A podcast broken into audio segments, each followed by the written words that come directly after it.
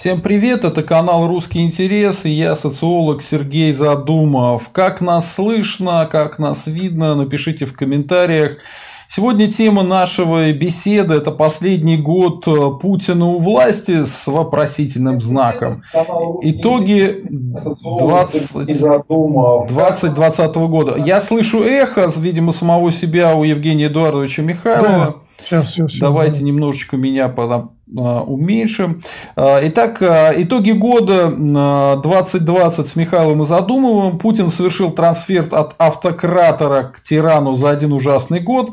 Навальный стал открытым конкурентом Путина за престол. Отравление Навального как основная причина слабости русских националистов в 2020 году. Токсичные темы. Вторая причина слабости русских националистов. Конституционные перевороты, отказ от законов в РФ.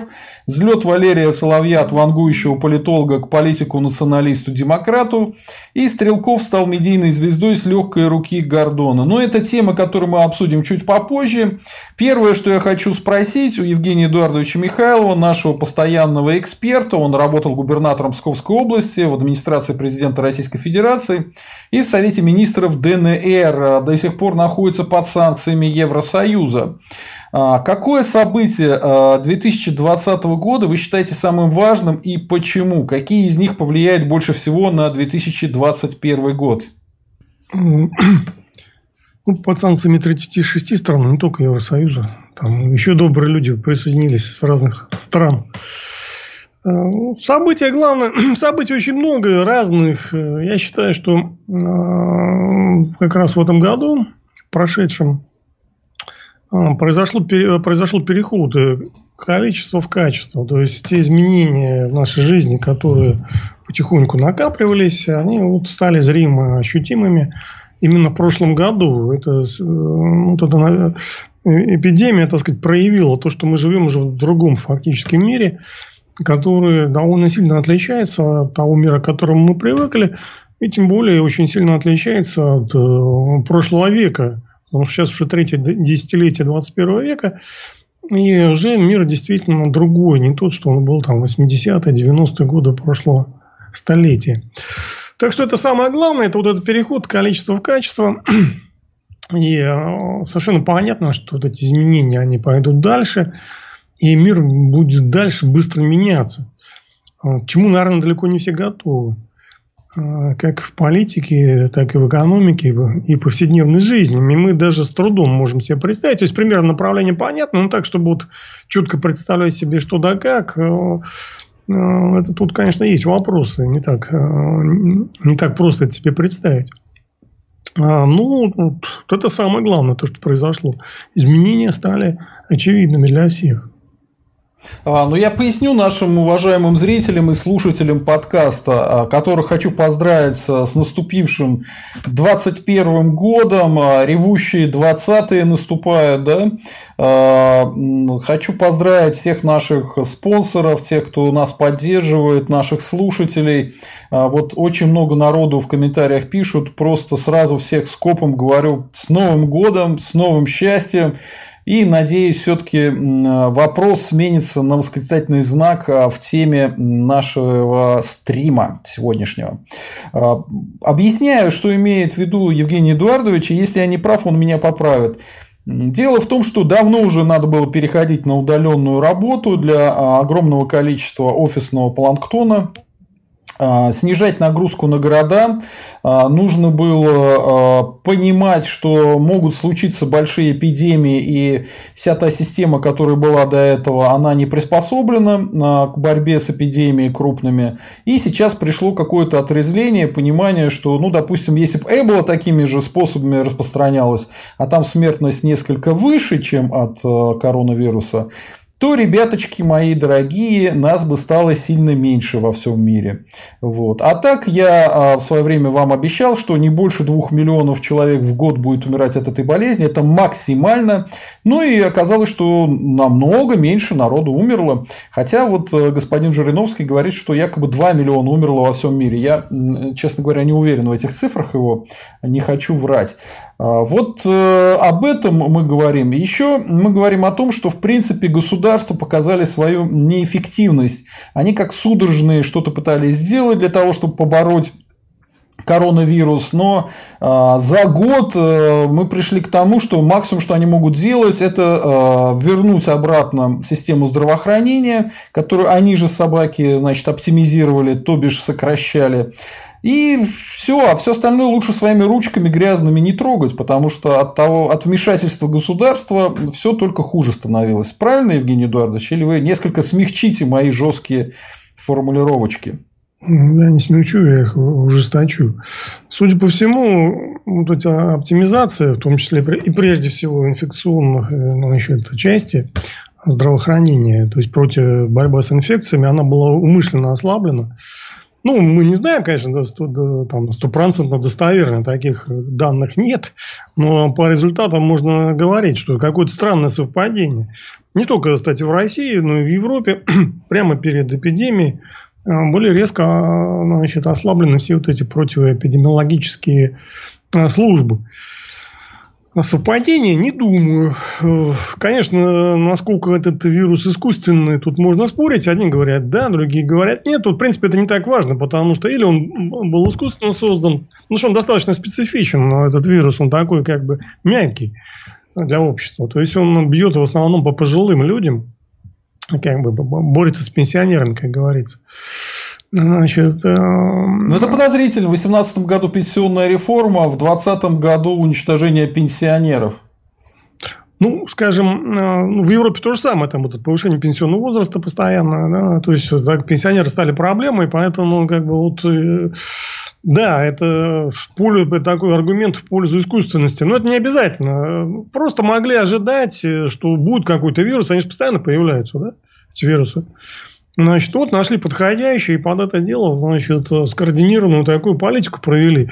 Ну, а то, что политика была скоординирована, тут никто не будет спорить, это просто очевидно. Все правительства там, на всем земном шаре практически, там, за редким исключением, делали одно и то же. А, ну, для того, чтобы просто скоординировать э, такие действия, которые били очень сильно и по обществу, и по экономике, но нужно какое-то время, чтобы кто-то где-то подумал, значит, как-то все это согласовал, дал указания. То есть, видно, что это с самого верху идет согласование. Ну, возможно, это готовились к этому. Может быть, э, конечно, это спонтанно, но это как-то как-то не верится. Вот во все. Спонтанность как-то не особо верится. Значит, или ждали такой эпидемии. Вот она пришла, и значит, э, ослабленная система здравоохранения отреагировала так, как должна была отреагировать. Или просто искусственный вирус запустили, и такой тоже исключать нельзя. Вполне может быть. Ну, они ну, могли оправдывать себя тем, что ну, все равно же вирус какой-то будет. Ну, давайте такой запустим. Да, значит. значит, поэтому как бы, этот хороший вирус. А придут плохие, злые вирусы, мы вообще там погибнем действительно. Поэтому тут можно э, разные делать предположения. А, то, что можно с уверенностью сказать, то, что та политика в социальной сфере, которая велась не только у нас, кстати, не только в России, но в России нам ближе, мы тут лучше все знаем, как бы в России очевидно, что, например, ну, то реформа здравоохранения полностью провалилась, да, это, по-моему, мало кто может с этим спорить. Вложены довольно приличные деньги, да, они дали эффект, но совершенно не тот, который должны были дать. Почему? Потому что организационно э, было сделано много или ошибок, или вот значит, каких-то, какого-то вредительства там, да, спланированного. Другая крупная такая э, линия в политике социальная, это был спорт. Да? Мы вложили громадные средства в спорт. А, под лозунгом каким? Ну, там два было лозунга. Первое, поднять там престиж. Или наоборот, там первое, значит, улучшить здоровье населения. Второе, поднять престиж страны. Ну, престиж страны мы в спорте подняли до небывалых высот, как известно. Да? Ну да, сейчас им вообще запрещено выступать под флагом Российской Федерации. Да, то есть, как бы тут, тут на лицо великая победа, гигантская просто, невиданная в мире. Как бы. Тут, да, слава великому Путину, да. Да, тут ничего не скажешь. Ну, там дело не в Путине, не только в Путине, там э, значит, там же полно других людей, которые подпевали всему этому делу, правильно? Не один же Путин там говорил, а все, вся ему страна, страна возражала, типа, Владимир Владимирович, не надо, не, не делайте. Ну, вы возражали, давайте говорить честно. Ну, все, я возражал, все, конечно, все годы, сколько мы делаем видео и стримы, вы все время против этого возражали. Ну, вот да, вы оказались что... правы, а они нет. Вот так. Да. Во-первых, потому что это шло э, значит, поперек мейнстрима. А мейнстрим тот, что вот эти массовые мероприятия, они сейчас э, чреваты. Есть, во-первых, террористическая угроза. А в этом году мы увидели, что есть еще вот эта вирусная эпидемиологическая угроза, э, которая, этот тренд, который бьют эти массовые мероприятия, ну, мешает им, правильно? Поэтому делать ставку на массовые мероприятия, на строительство больших стадионов, ну, было совершенно значит, а, совершенно ошибкой. Мало того, что они себя не окупали, так они еще и работать не могут сейчас нормально, правильно? Согласитесь. Угу. И сколько лет еще будут вот это, все эти маски будут, там все эти дистанции, социальная дистанция, мы не ну, знаем. Ну, мы абсолютно точно знаем, что в следующем году вряд ли все это продлится только до половины следующего года. Это очень оптимистичные оценки, и я думаю, что продлится весь следующий год. Плюс, скорее всего, смертность, а, судя по всему, будет увеличиваться. А, будет большая удача, если на втором году пандемии смертность будет уменьшаться. Пока таких данных нету, пока есть данные обратные, что смертность растет, вот, и она, по крайней мере, не уменьшается. Ну вот по, по Москве мы видим, что смертность э, на довольно высоком уровне стоит, э, что больницы начинают все быть заполняться, и вся эта история, она не закончена, вовсе не закончена. Ну, там немножко э, надо понимать, что есть сезонность, цикличность. И вот этот пик э, заболеваний и смертности, он ожидался.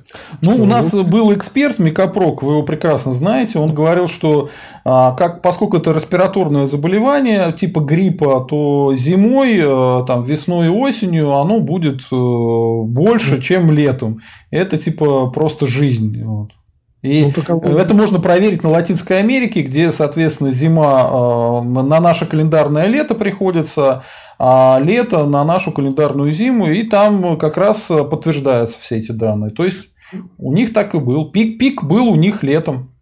Мы про это и говорили еще весной. Если так вот посмотреть э, стримы весной и летом, мы все это обсуждали. Это ОРВИ, оно действует, ну, оно живет по законам ОРВИ, острых респираторных заболеваний.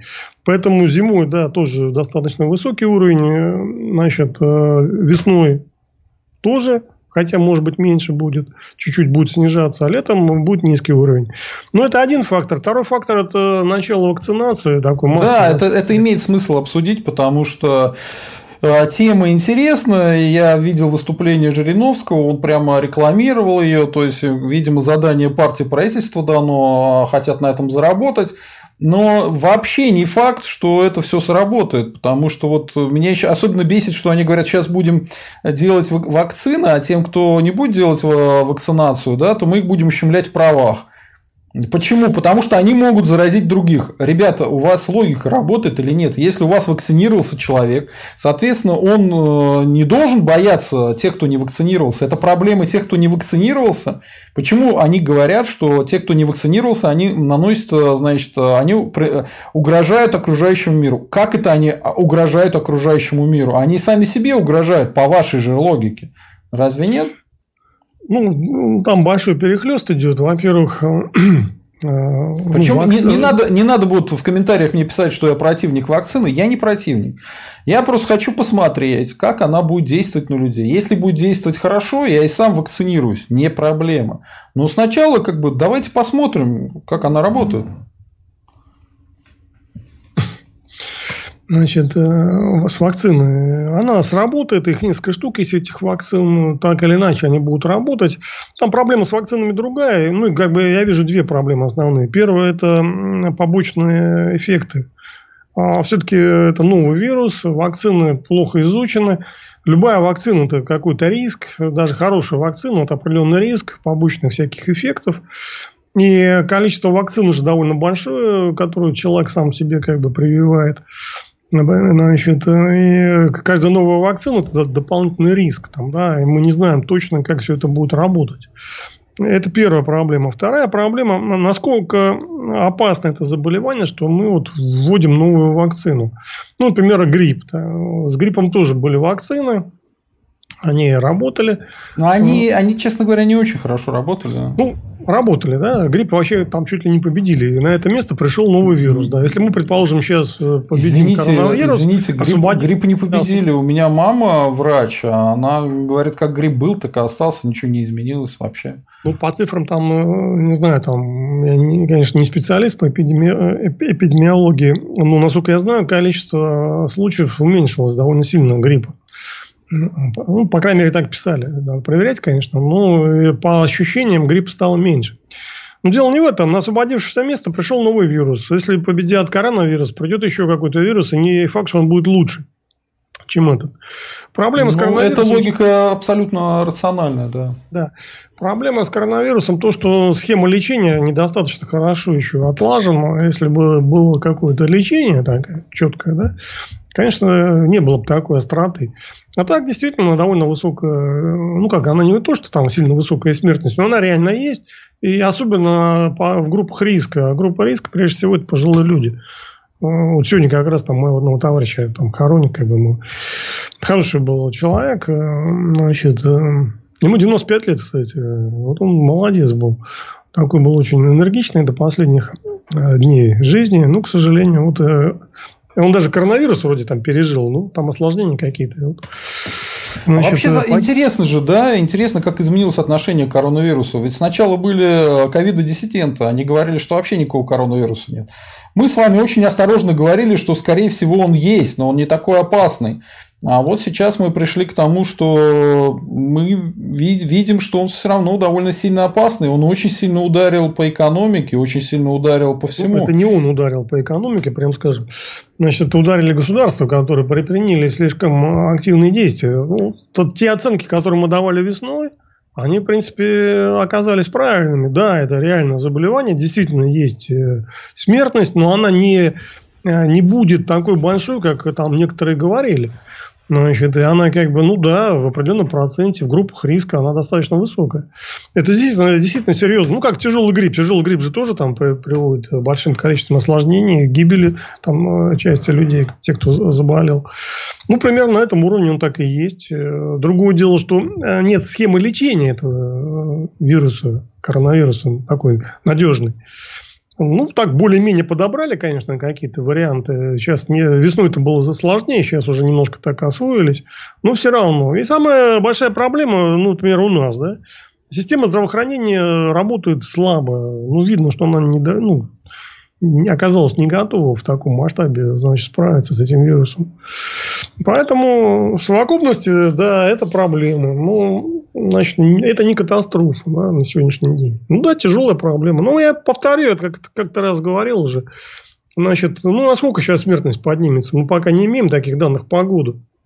Потому что там надо э, там в каждый месяц э, там разная степень э, увеличения смертности. Потом непонятно, насколько смертность поднялась от самого коронавируса, а насколько от борьбы с коронавирусом. В принципе, там довольно близкие цифры. Потому что бороться с коронавирусом путем запрета людям выходить на улицу, извините, как бы это тоже повышает смертность. И еще не факт, что э, это повышение будет меньше того, что было бы, если бы люди, люди не запрещали выходить на улицу. То есть надо разбираться, тут много нюансов. Э, ну, я к тому, что в начале нулевых было э, резкое повышение на 10-15% смертности, и никто этого вообще не заметил. Просто не заметили. Ни правительство, ни какие-то там широкие круги общественности, ни политические партии. И это было несколько лет, примерно до там, середины нулевых. Ну и что, как бы все, как будто так и надо, все. Все спокойно пережили, пошли дальше. Да? А вы заметили, Поэтому... что сейчас паника-то уменьшилась? То есть люди как-то попривыкли к этому коронавирусу. Ну, типа, есть и есть. Ну да, можно умереть теперь от этого. Можно под машину попасть, а можно под корону попасть. Ну, ну бывает. Скажем так, э, действительно такой момент есть. Это не значит, что не надо там беречься, что надо наплевать на все защитные меры. Нет, почему? Там мыть руки, там, значит, соблюдать какую-то дистанцию. Это вполне нормально разумные меры. Как бы. И э, даже наоборот, их ну, как бы, надо довольно жестко как бы, э, соблюдать. Но там, говорить, что вот все, там мир погиб, и мы все умрем, но нам так не стоит, правильно? Да люди выживают очень серьезно. То есть людей коронавирусом не возьмешь. Ну да, это вот группа риска пострадала. Это пожилые люди, люди с, повыш... ну, с повышенным весом, с диабетом. Вот эти группы, да, более-менее серьезно пострадали. Ну, поэтому идем дальше. Давайте насчет, идем дальше. Да, а... насчет э, влияния. Я думаю, что все-таки с помощью вакцин, э, изучения дальнейшего этого вируса, по, по, значит, подбора методов его лечения, приспособления нашей системы здравоохранения к этому вирусу, да, вообще к борьбе с инфекциями, ну, все-таки ситуацию там, а, ну, возьмут под контроль. И на протяжении там, года как-то она там э, каким-то образом устаканится. Это не значит, что он пропадет, этот вирус. Ну, не будет такой остроты, которая была в этом году. А коронавирусом не может заболеть э, Владимир Владимирович Путин некий? Да что вы пристали к Путину? Может, все могут заболеть. Я к нему пристал? Нет. Конечно, вы тоже еще. Значит, может заболеть, все могут заболеть, может выздороветь, могут быть осложнения, жизнь непредсказуема. Как это говорил Волан, да, там, что ну, человек не просто смертен, а он к тому же еще и внезапно смертен. Неизвестно, кто когда уйдет. Окей, идем дальше. Давайте 2020 это был протестный год Хабаровской, Беларуси. Кстати, очень смешно, что сейчас люди называют, что сначала Беларусь, а потом Хабаровск. Но на самом деле изначально был сначала Хабаровск, а только потом Беларусь. Так вот, они показали, что без лидеров и права на насилие ничего не получается. Вот поскольку я сторонник не насилия и нереволюционных методов смены власти, а, то все-таки может быть без насилия, а, без ответа насилием на насилие смена власти. Возможно ли чешский вариант изменений, а не румынский? Как вы считаете? Да все возможно. Тут же Лукашенко не усидел бы без помощи России. Это, по-моему, очевидно. Еще не факт, что он усидит. А, поэтому поживем увидим. Для нас вообще надо не с этой стороны подходить к, ну, к Беларуси, например. Беларусь надо подходить с простой, значит, и ясной точки зрения. А, вот любое действие, оно приближает воссоединение Беларуси с Россией или отдаляет. Да? То, что Россия делает, это отдаляет воссоединение России и Беларуси. То, что она делает последние 20 лет. И в этом году в том числе.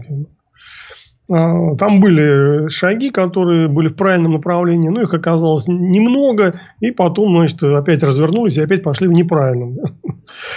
Значит, поэтому, к сожалению, нашу политику в Беларуси иначе как вредительской назвать сложно. Как бы, да?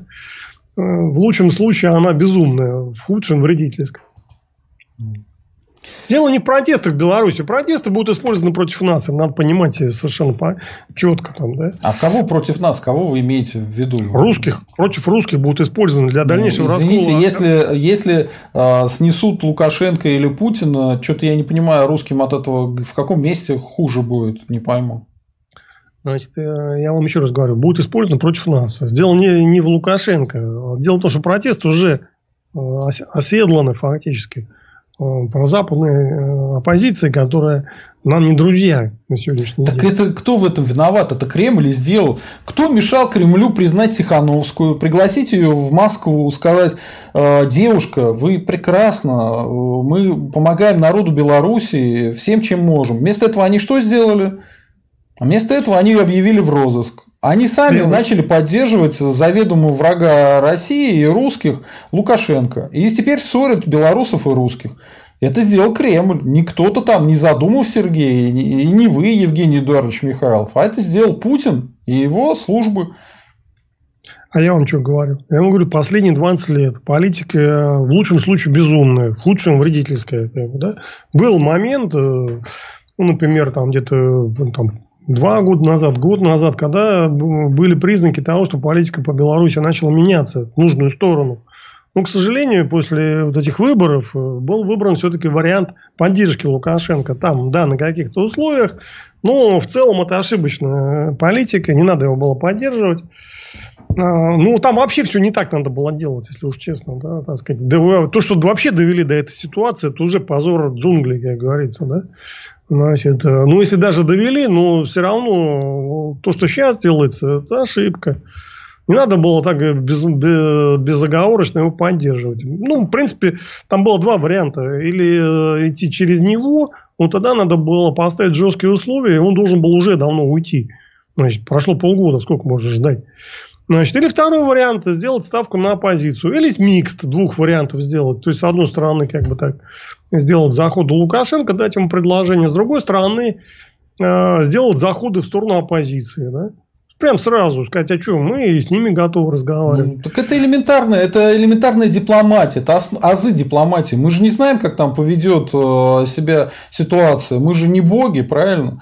Поэтому нужно обеим сторонам э, подвести людей и сказать, э, вот часть нашей э, элиты очень симпатизирует Тихановской, а часть нашей элиты симпатизирует там сыну Лукашенко пожалуйста, общаться с теми и с другими, кто победит, тех и поддерживать. Но чисто вот если смотреть с точки зрения морали, поддерживать кровавого диктатора этого усатого таракана, это прям неприлично. Неприлично. Это ставит на одну доску, я не знаю с, с кем. Ну, это ну, это неприлично, таких уже стран-то осталось там раз-два, да немножко. КНДР какая-то и все. Ну... Таких стран полным-полно. Значит, это третий мир называется, такие страны.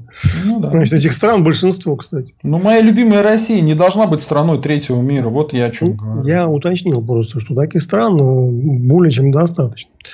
А, я еще раз повторю, конечно, наши, ну, политика, ну, просто никакие ворота в отношении Беларуси не лезет. Значит, они там пытаются, конечно, какие-то там э, соблюсти правила приличия, что-то там, значит, какой-то, э, найти какой-то путь там, э, как-то соблюдение российских интересов. Но там нет главного в этой всей политике Кремля. Не только Кремля, кстати, ни, ни одна партия четко этот вопрос не ставит. Вопрос должен был быть очень простой. Мы должны воссоединиться. Все, что против воссоединения, все против нас. Да? Все, это, вся наша помощь Беларуси, она вся направлена против воссоединения с Россией. Потому что чем больше мы помогаем, тем больше укрепляем независимость от нас же, Беларуси. Ну, это как бы, ну, как это назвать? Я ну, вот сейчас, понять... сейчас этому диктатору усатому еще и деньги выдаются. Насколько я знаю, то там а, есть э, спецура работают, да, там работают э, из средств массовой информации российские журналисты. Они всеми руками и ногами поддерживают человека, который ненавидит, боится собственный народ. Ну, это, это, это отвратительно, это прямо ну, стыдно, стыдно это все наблюдать. Это ну, вторично все, понимаете, стыдно, отвратительно, все это прекрасно, но это вторично. А, важен результат. Результат для наших народов, которые на самом деле один народ, должен быть позитивный. А позитивный результат – это воссоединение. Там проблема даже не в Кремле. На Кремль могли там надавить Запада, там поставить им какие-то там условия. Меня удивляет э, позиция политических сил, конечно, в России, которые даже боятся этот вопрос поставить, как бы, что надо воссоединиться. Никаких союзных государств дурацких не нужно. Это все уже ушедшая, ушедшая натура. Этот поезд давно ушел. Это союзное государство, это было хорошо 20 лет назад, там 25, когда оно создавалось. Но сейчас 25 лет прошло, какое к черту союзное государство? Нужно или воссоединение, или тогда уже, так сказать, другая совершенно политика. Ну, так как воссоединение, оно ну, просто, так сказать, не представляет там сверх какой-то естественной проблемы, то нужно только воссоединение, там, да? Там, по большому счету. Для этого должны быть приняты меры. И политические партии в России должны этот вопрос ставить и обсуждать. Ну, ну смотрите, если, бы была, если бы была бы русская власть, да, ну, смотрите, как бы мы сделали. Как бы мы сделали. А, это в Беларуси, Беларуси сумасшедший диктатор избивает свой народ.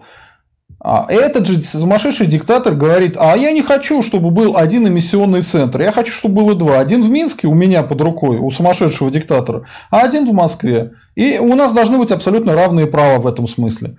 А тут сумасшедший диктатор сбивает своих людей, и Москва может что сказать?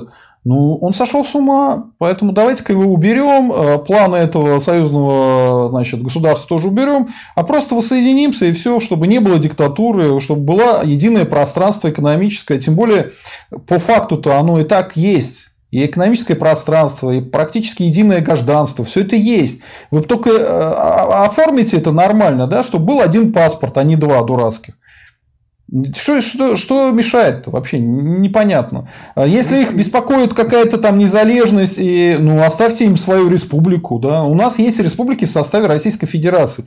Вообще ничего менять не надо совсем.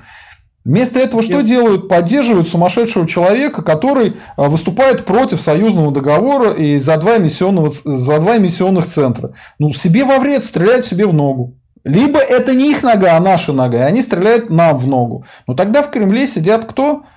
Кто сидят? Враги русского народа. Они не враги русского народа, там, как сказать, все немножко э, как бы не так. Дело в том, что проблем технической присоединить Белоруссию не было, нет, и, слава богу, пока не предвидится. Хотя, конечно, если такими темпами еще 50 лет как бы, да, укреплять независимость, то можно да, укрепляться до того, что действительно это будет проблемой. Э, основная проблема в том, что этот вопрос даже не обсуждается внутри России, серьезно. Вот коммунист, например, где? Почему вопрос они Так они были э, оплачиваемы Лукашенко, что они будут? Они, наоборот, ну, поддерживают его. Прекрасно, так сказать. Я про это и говорю, что нету, даже политические партии этот вопрос не обсуждают. Почему мы говорим Кремль там? Даже оппозиция то же самое, такую же позицию занимает. Значит, что да, давайте дружить, там, давайте дадим денег, э, пятое, десятое, как, ну, ерунду какую-то там несут. Значит, поэтому наша задача в том, что хотя просто это озвучить, что, ребята, там есть единственная нормальная политика по отношению к Беларуси. Все остальное это лукаво все эти разговоры там, они все имеют право на жизнь, там, про мораль, там, что вот Лукашенко хороший, Лукашенко плохой. Все это интересно, действительно, но это второстепенные вопросы, которые вообще мало имеют отношение к русским. К русским имеет отношение один вопрос, когда мы воссоединимся. И что для этого сделано? Пока за там, 25 лет э, делали все только против э, воссоединения. За наши же деньги. Вот и основной вопрос. Все остальное, ну, детали второстепенные. Можно обсуждать, можно не обсуждать. В принципе, с тем же успехом. Ну вот смотрите, в, в Беларуси, окей, мы сейчас ее обговорили, но Хабаровск, он же тоже очень многое объяснил э, и изменил. Протесты 2011 года называли протестами взбесившейся, значит, столичной молодежи, каких-то богатых хипстеров, а Хабаровск нет, Хабаровск поднялся весь целиком. А, там пенсионеры, старички, старушки, пролетариат, все.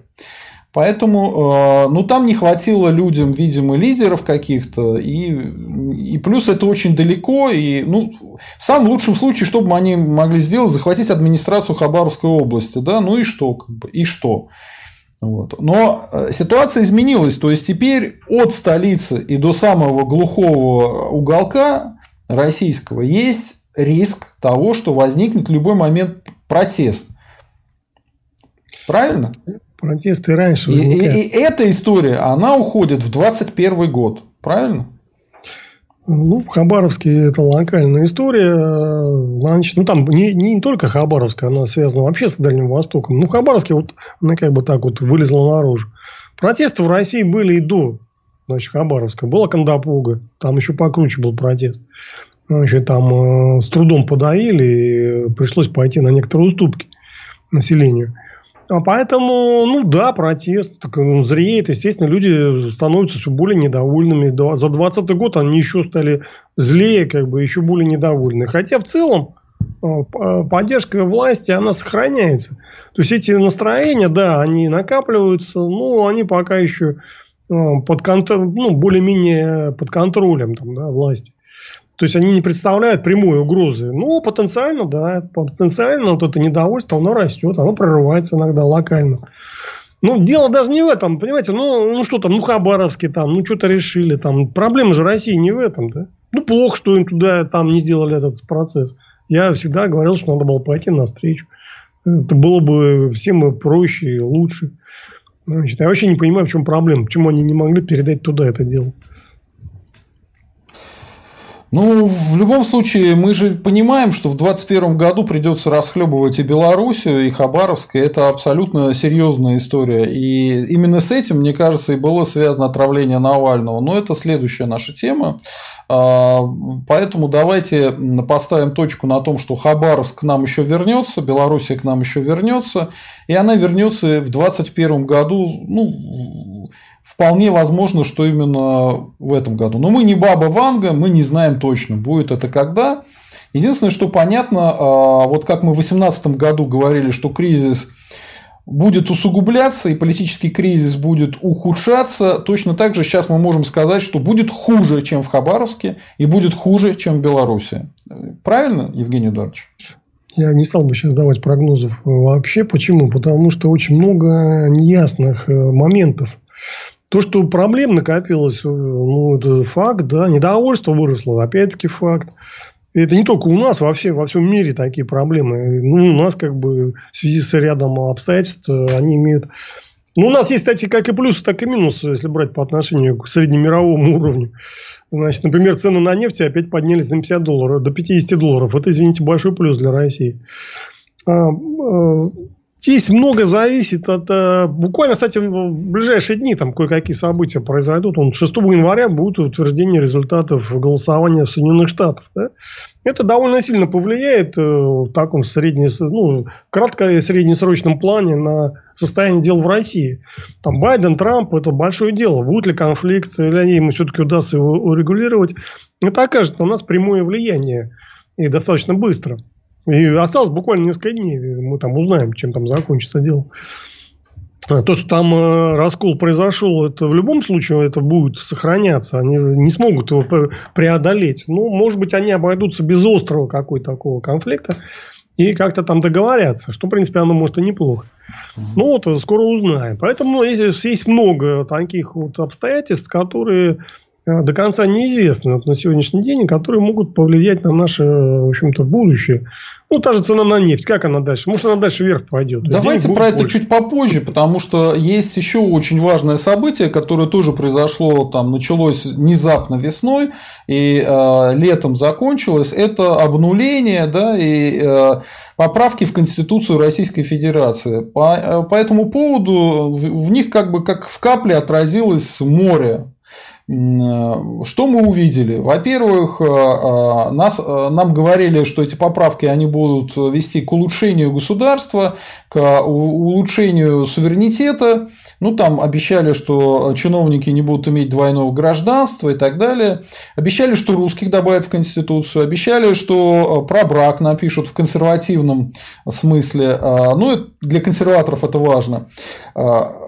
Ну, все это, про экологию что-то лепетали, да, про защиту животных. Э, реально сработала только одна история. Это обнуление сроков президента Российской Федерации Владимира Владимировича Путина. Все остальное, даже э, внесение русских в Конституцию, все это оказалось туфтой. Ничего этого как бы не внесли.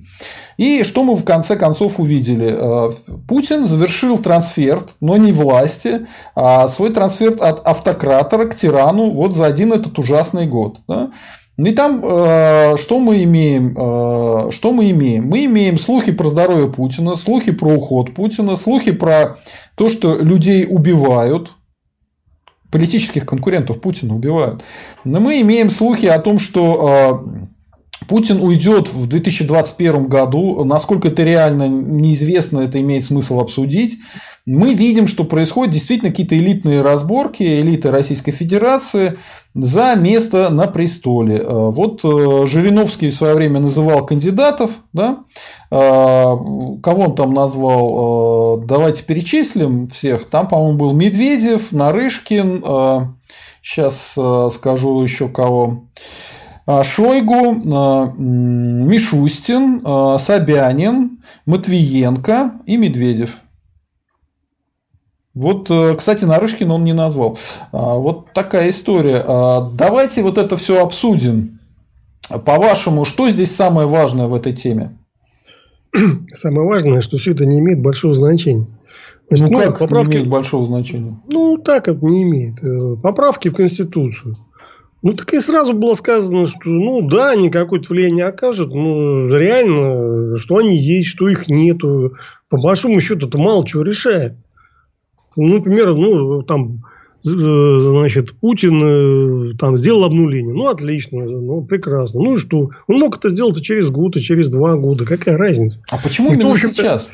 Значит, чего-то это, приспичило. Это другой, это другой вопрос. Это, мы об этом, опять-таки, несколько раз э, говорили, что я, как признак того, что есть какое-то движение в сторону типа трансфера да, власти, это вот почему они в этом году, значит, решили это делать. Есть объяснения, которые приводятся. Говорят, что ну вот Путин стал себя чувствовать хромой уткой, и вот чтобы вот не быть этой самой lame duck, хромой уткой, он, значит, решил, э, значит, так вот всех приструнить, что, ребята, вы тут особо не шебуршите, я еще, может, в 24-м пойду. Но это и так было понятно, что он может это сделать. Что там? Я не вижу здесь э, необходимости вот в таких кардинальных шагах э, в разгар эпидемии проводить там референдум. Э, хотя это можно было сделать там и в 21, 22 и 23 годах. Там, как, ну, никаких проблем-то особых не было. Не там будет. еще странное метание с Госсоветом. То есть, э, они сначала давили на этот Госсовет, и все вспоминали историю с Казахстаном, где э, Нурсултан Назарбаев ушел э, в Госсовет и перестал быть президентом. А, ну окей, э, но внезапно летом оказалось, что этот госсовет не имеет никаких полномочий. Теперь зачем-то они осенью и зимой начали срочно принимать законы, и Госсовет опять стал иметь полномочия, эти полномочия расписали, а, и опять пошли слухи, что Путин все-таки может туда уйти. Вот эти метания, они о чем свидетельствуют? О том, что... Да ни о чем они свидетельствуют. Это, понимаете, это там у них 7 пятниц на неделе. Сегодня так, завтра сяк. Мы это все обсудили с Константином с Ильей. Еще год назад, ровно год назад мы это обсуждали что если они сделают реальный госсовет, это будет, это, значит, как два центра власти. Это будет конфликт сразу заложен да, в систему. Если это как бы не два центра власти, то непонятно, зачем вообще все это делать. Ну, какой смысл в этом госсовете, э, если как бы Путин остается президентом? Ну, это же бред там, ну, не нужен никому. Вот они мечутся там уже там, э, под этим есть причины. Это не просто так это движения идут. Они бы не стали ничего делать, просто так от нечего делать. Видимо, там есть какие-то скрытые пружины, которых мы не знаем, почему все это дело делается. Но э, вот так вот формально никакого смысла в Госсовете, если Путин остается президентом, не было, нет и не будет. Если его вводит Госсовет наряду с каким-то другим президентом, то это будет конфликт сразу двух центров власти. Никуда от этого не денешься, и какой-то центр победит.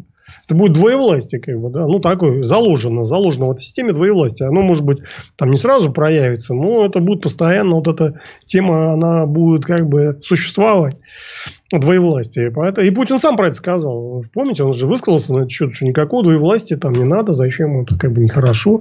Правильно сказал.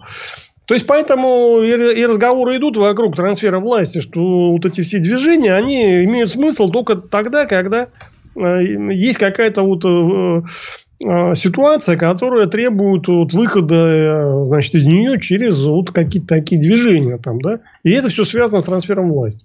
Если Путин просто тупо идет в 2024 году на выборы, ну, это все совершенно излишне. Никому это не нужно. Значит, видимо, там не так все просто. Поэтому я говорю, что ну, не обращайте внимания на это. То есть, это можно все обсуждать, анализировать. К сожалению, у нас недостаточно информации, чтобы четко сказать, что это реально значит. Мы можем вот по теме, примерно, вот примерно по теме, только... по теме нашей, э, нашего стрима.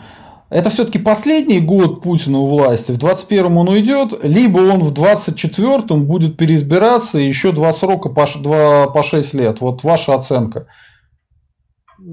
Я не могу ничего здесь сказать определенно. Могу сказать, что значит, проблема тут явно есть какая-то у него с, э, значит, э, с то, что мы называем с трансфером власти. Да? Вот эти все движения, они, это признаки там, подготовки трансфера. В 2021 году, ну, наверное, в 2021, потому что заранее такие движения делать, ну, как-то было бы странно. Поэтому, если будет трансфер, то, скорее всего, в 2021 году. То есть, шансы на этот трансфер довольно большие. То, что Путин там так или иначе уйдет, или отойдет в сторону, или там частично уйдет. Ну, какие-то, ну, как-то изменит свою позицию, свое позиционирование в стране, да? Угу. по каким-то причинам. Э, такие шансы вполне реально есть. Ну, не стопроцентные, мы не знаем, это государственная тайна вообще-то. Ну, вот это, вот это, кстати, вот это бесит. А вот э, здоровье Путина, это что, государственная тайна? Понимаете, э, в Англии он там обсуждают, королева жива или нет. Там уже несколько лет они все обсуждают. То ли она там жива, то ли там за нее там что-то там изображают. Поэтому ну, это не ну, только Ну, давайте касается. разберем вот эти вопросы слухи власти, про здоровье. Вопросы реальной власти, они э, далеко не всегда вообще доступны, уж поймите. Вот слухи про здоровье э, Путина, они реальны, на ваш взгляд, или нет? Мне кажется, реальны, но я под этим не подпишусь. Угу. Ну, я не знаю просто, что я буду там утверждать. Ну, выглядит так, что есть какие-то серьезные проблемы. Насколько серьезные? Может, там, может, они завтра пройдут эти проблемы чудесным образом, исцелиться. Все. Может быть, почему нет. А вы визуально может быть, смотрели? Может быть, было... вообще ничего нету. Это просто маскировка каких-то там договоренностей движений, там еще чего-то, планов. Ну, тоже исключать нельзя.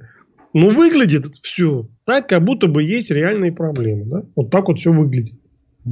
А почему так э, думаете? Почему вы видите это реальные проблемы? То, что это говорит Соловьев, окей, мы это позже обсудим. А вот ваши, ваши личные Соловей, я все время а, извините, Валерий, господи, не помню отчество. Ну, во-первых, это говорит не только Соловей, а очень, это много, очень много людей это говорит, достаточно информированных и раз. Второе, вот эти все телодвижения этого года, они ну, такой более-менее понятной причиной может быть именно проблемы со здоровьем серьезные. Да? Какие-то другие причины тоже могут быть, но менее вероятны. Поэтому я, я говорю о вероятности вероятность довольно высокая, что есть А вы, вы смотрели его интервью, его выступление на пресс-конференции? Вот визуально можно определить, что у него проблемы со здоровьем? Я, честно говоря, не Я, честно говоря, э, ну, есть какие-то там слухи, что правая рука что-то у него не работает. Ну, ну пусть специалисты разбираются. Я, во-первых, не специалист. Незаметно. Во-вторых, во-вторых, я просто не смотрел, да? Ну, не mm. смотрел. Я прочитал там, что он говорил так вот, в общем, ну, как бы, да. Он молодец, он отработал там э, всю эту, это довольно тяжелое, в общем-то, дело. Ну, ну, ну честно говоря, бы... я кусками смотрел, там э, туфта, и по сравнению с тем, как он раньше себя вел, он вел себя скованней, э, меньше информации, больше ошибок. Самый известный это Сафронов, когда он дважды подряд говорил, что Сафронов, значит, сидит за то, что он продавал секреты Роскосмоса в 2017 году. А в 2017 году Сафронов никакого отношения к Роскосмосу не имел. Поэтому это полная туфта. И зачем Путин эту туфту повторяет, которую легко проверить, и все ее знают, там не так все просто. Ну, Загадочно. Сафронов был близок к Рогозину. Он же не просто такого помощника назначил. Рогозин уже сколько лет этим Роскосмосом командует. Он мог неофициально через него там, э, от Рогозина получать какую-то информацию, неофициально, а потом кому-то сливать. Да? Там может, может быть множество вариантов. Не берусь судить, не знаю, не читал дело. Ну, однозначно сказать, что там Путин все время ошибается, я бы не стал. Хотя ошибки были, да, это правда. И там много насчитали. Ну, по Сафронову не берусь судить. Может, ошибка, а может, он что-то другое имел в виду. Мало ли что. То есть вы поддерживаете, а, по большому счету, Валерия Соловья в том, что в 2021 год будет решающим и, скорее всего, что-то серьезное произойдет. И основываетесь вы на том, что ну иначе бы все это не устраивали, весь этот цирк с весны до лета, да, и потом еще гигантское количество новых законов, которые они наштамповали за осень и зиму. Ну, значит, что-то действительно грядет, да? Ну, грядет, не грядет, но вероятность э, каких-то изменений, да, э, довольно высокая. Потому что иначе непонятно, зачем они все это делают. Ну, насчет законов, не обращать на них внимания, они э, там, ну, могут ухудшить нашу, так сказать, жизнь. Да? Ну, ничего кардинально они не меняют. Ну, давайте поговорим про Навального, про которого вы не любите говорить, но про которого надо поговорить. Про него говорить. Навальный стал... Навальный стал открытым конкурентом Путина за престол. То есть, то, что он был большим политиком уже раньше, это Всем известно, все попытки его выставить каким-то никчемным блогером – это ерунда, но именно в этом году он стал прямо открытым врагом а, Путина. Да? И сейчас идет такая история – либо Путин, либо Навальный. То есть, это как в свое время было там либо Ельцин, либо Горбачев. Ну, все, все дошло до такого уровня противостояния. Вы поддерживаете такую мою оценку, что именно в 2020 году Навальный стал серьезным конкурентом Путина в борьбе за престол в Кремле? Я поддерживаю э, в умеренном виде оцен... эту оценку в том плане, что Навальный стал лидером оппозиции, несистемной так называемой оппозиции, и признан на Западе лидером. И в этом году действительно он вошел в такой персональный клинч с Путиным. Да, это произошло. Что касается его шансов, ну, они какие-то были, и сейчас их стало больше. Ну, сказать, что так прямо он на уровне Ельцина и Горбачева вышел, пока это еще рано говорить. Ну, и вообще непонятно вообще вся вот эта операция с Навальным, э, как она ведется. Ну, даже я не беру там то, что с ним произошло. Там могут быть разные варианты, что там у него случилось со здоровьем. Отравили, кто отравил, там, или еще что-то произошло. Пусть разбираются. кому, значит, кому положено. Я беру полгода прошло э, информационной какой-то кампании со всех сторон. Да? То есть мы можем оценивать то, что реально видим, чему мы очевидцы. Мы очевидцы информационным кампаниям. И мы видим, что вот эта кампания, она, к сожалению, как-то ну, превратилась в какую-то склоку, да, то есть вот не вопрос обсуждается, вот реально сейчас в России должен обсуждаться вопрос, почему мы до сих пор не присоединили, не присоединили Белоруссию, кто в этом виноват, и, э, ну, если кому-то непонятно, зачем надо присоединять, то надо обсуждать вопрос, а надо ли нам присоединять Белоруссию, хорошо это или плохо, да? Этот вопрос не обсуждается. Обсуждается совершенно другой вопрос. Чем травили Навального? Травили, трусами травили, бутылками. Спит он с певчих, не спит, как бы, да? Значит, э, спит, то как спит, там часто или там иногда, как бы. Слушайте, да? это уже никто не обсуждает, потому что если бы было... Обсуждалось, обсуждалось, но есть видеозаписи, которые украли ФСБшники, и которых можно спокойно показать. Если бы певчик заходил к нему в номер, да уже давно бы показали бы это. Ничего не показали. Это абсолютно не факт. ФСБшники прекрасно знали, что э, большую роль в компании Навального играет Певчих, да, который живет в Лондоне. Тем не ну менее, что? Это... вот ее, вот само проживание в Лондоне, это что признак того, что человек работает на Ми-6? Ну вот Чичваркин э, проживает в Лондоне, он работает на Ми-6? Не знаю. Значит, э, э, Кашин, Кашин, журналист Олег Кашин, он проживает в Лондоне. Он работает на Ми-6? Послушайте, да? Я вам говорю о другом совершенно. Там Значит, миллионы людей проживают. Они что, все работают на Ми-6? Э, много из них работает на Ми-6. И это факт, да? Извините, числе... это, это не доказательство. Много кто живет в Москве, работают на КГБ, там, ФСБ и ГРУ. Но ни вы, ни я, а, проживая в Москве, не работаем на ФСБ и ГРУ. Поэтому это не доказательство. Значит, речь абсолютно не о доказательствах. Я вам о другом говорю, если не хотите послушать. Хочу. Значит, 10 лет или сколько там она работает в этом ФБК. Она там якобы занимает ключевую роль. Там, можно верить, можно не верить. Но какую-то роль она там точно играет. Да? Значит, ФСБ и Кремль якобы борются с Навальным. Ну, прекрасно. Чего же они не разыграли эту карту, что там есть певчих, которые скрывают да, от общественности? Скрывают. Это факт, скрывали. Никто про нее ничего не знал толком, что он такую роль играет что якобы она руководитель отдела расследований. Там этот какой-то там Албуров числился. Он, может, на самом деле был руководителем расследования, я не знаю. Ну, а, а значит, а, э, Навальный, Певчих и все остальные стали говорить в этом году, когда ее там вскрыли на таможне, транспортная эта милиция э, указала, что была такая Певчих. Начали разбираться, кто такая Певчих. Потом сказали, а знаете, Певчих, оказывается, она не просто там ездит там, это не любовница Навального, это руководитель отдела расследований. Значит, и тогда стали разбираться с ней. Выяснилось, что она живет в Лондоне. Предположим, это правда. Предположим, я верю Навальному, она действительно руководитель расследования. И действительно живет в Лондоне. Ну, отлично. Почему ФСБ за 10 лет вообще ничего про это не сказал?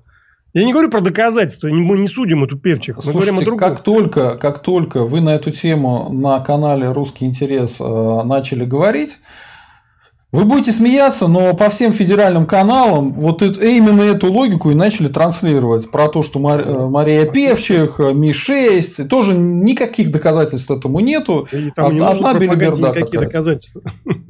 Но это уже, другом... это уже полгода по всем федеральным каналам эту ерунду несут. Поэтому, что, вот вам ФСБ сделал это, пожалуйста. Дальше да. что? Во-первых, э, во-первых, это не ерунда. А во-вторых, я вам говорю о другом. Опять не слушайте. Я говорю, почему до этого момента ничего не было. И а, Певчих вообще возникла случайно.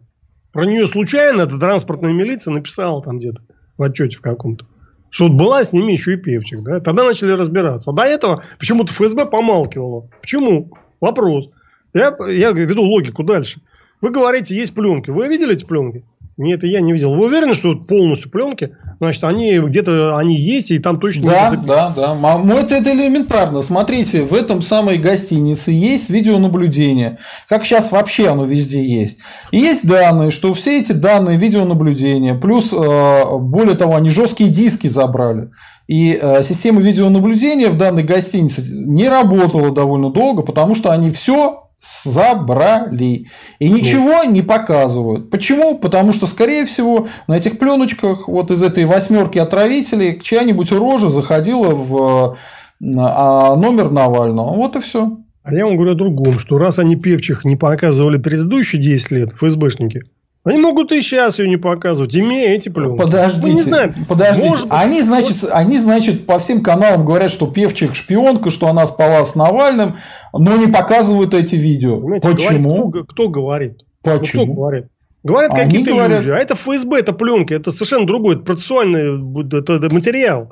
Одно дело там журналист какой-то говорит, он Курганян тут рассказывал, не смотрели? Не-не, я этого Что там э, Стрелков, там э, с кем он там, в общем, с какими-то там, он типа Власовец, он, значит, договорился с Америкой, еще с кем-то убить Путина и так далее, и тому подобное. И это все у Соловьева на его YouTube-канале крутится, да? Никто этого Кургиняна не хватает под руки, не тащит там судить за фейковую новость, как бы, да? Ну, да, какие с него взятки гладкие, он сумасшедший, Кургинян. Ну, правда, при этом миллиардер. Значит, что, видимо, не совсем сумасшедший. А, давайте Значит, минутку здравого, дальше, минутку, минутку дальше, здравого смысла. Ну, Народ, ставим лайки. Лайки ставим. У нас 217 человек онлайн смотрит, а лайков всего 53. Ставим лайки, пишем комментарии, подписываемся на канал. Продолжайте, пожалуйста. Так вот, э, это Гургиняна взятки гладкие. Он, ну, как бы, ну, сумасшедший, да? Значит, а ФСБ это контура. Если оно предъявит эти пленки, это уже процессуальный материал. Это совершенно другой уровень как бы, достоверности, там, доказательности и всего дальше. Может, они не хотят, может, они там торгуются с кем-то о чем-то там, да? Мы не знаем этого. Я не говорю, что эти пленки есть, что она там заходила. Может, она не заходила к нему. Я этого абсолютно не утверждаю. Я просто говорю, что нельзя достоверно сказать, заходила, не заходила. Ну, неизвестно. Есть здравый смысл. Вот и все.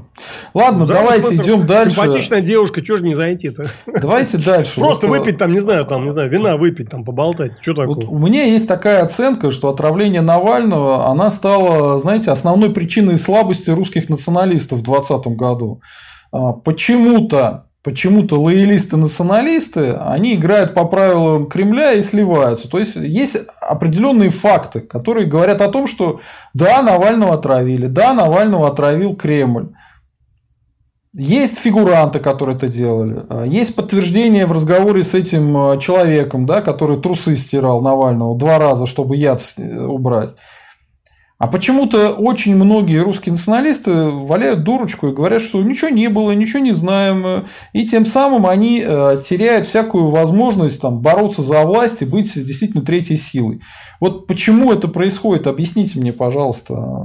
Они боятся за свою жизнь, есть какая-то договоренность с Кремлем. А почему так люди себя ведут? Ну, во-первых, э, недостаточно информации. Вы почему-то верите э, людям, которые, ну, ну, очевидно, связаны со спецслужбами. Вот там, расследование вот это, как вы говорите, там, э, про трусы там, да? Кто вел? Bellingcat. Ну, кто это Bellingcat? Ну, кто? Кто? Независимые ну, там подождите, журналисты? подождите. Ну, вот смотрите, есть две спецслужбы. Там западные спецслужбы, есть э, российские спецслужбы. Российские спецслужбы убивают российских граждан. Значит, они факт. становятся не, врагами они, российских граждан. Случаи могли быть. Там, если, да, об этом, если об этом информация попала западным спецслужбам, и они э, показывают правду, ну окей, а почему бы и нет? Я их с удовольствием послушаю. А что, ну, собственно говоря, мне мешает их слушать? Ну вот смотрите, а кто может противодействовать спецслужбам местным? Ну, наверное, чужие спецслужбы. Э, я Дело в том, чтобы были соблюдены интересы российских граждан. Это первое. А интересы ну, российских граждан не соблюдаются в ситуации, когда даже дело по отравлению Навального до сих пор не существует. И Понимаете, вот вы завели... взяли на веру, на веру взяли. Сообщение... Ни на какую на веру я ничего не ну, брал. простую, на веру там. Да. Вот, например... А вы на веру значит... получаете... Ну, хорошо, тогда вы взяли на веру версию КГБ, ФСБ. А Нет, почему, хорошо. собственно говоря? А вы меня не слушаете.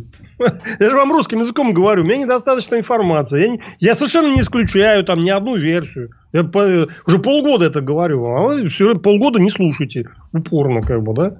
Я не исключаю ни одной версии, ни вашей, ни там противоположной. Ну, недостаточно информации. Что тут э, непонятного? Второй момент. Ну, ребята, там это, ну, понятно, что на этим будут играть против, как бы, они все в одну игру играют. Ну, это тоже очевидно.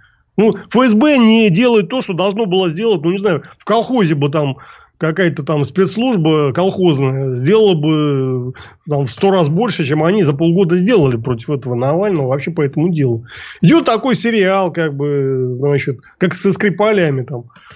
Помните, как это был кот, там самые опасные животные на земле, как бы. Кота несчастного ну, сожгли. Вы, вы как тоже как бы не перебираете, там же женщина-то умерла в итоге. Так Какой там умер, мы не знаем. Ну как не знаем, знаем. Ее умерла, похоронили. Полицейский, который, значит, нашел этих двоих э, скрипалей, он в больнице оказался. Может это быть. тоже известные факты. Ну, что, да, как может бы, быть. Как ну, бы я как-то, понимаете, я как-то не уверен, что это ГРУ сделало, да? А вот кто там был? Вот эти два любителя солсберийских шпилей, они кто вообще? Не знаю. Ну, а я знаю.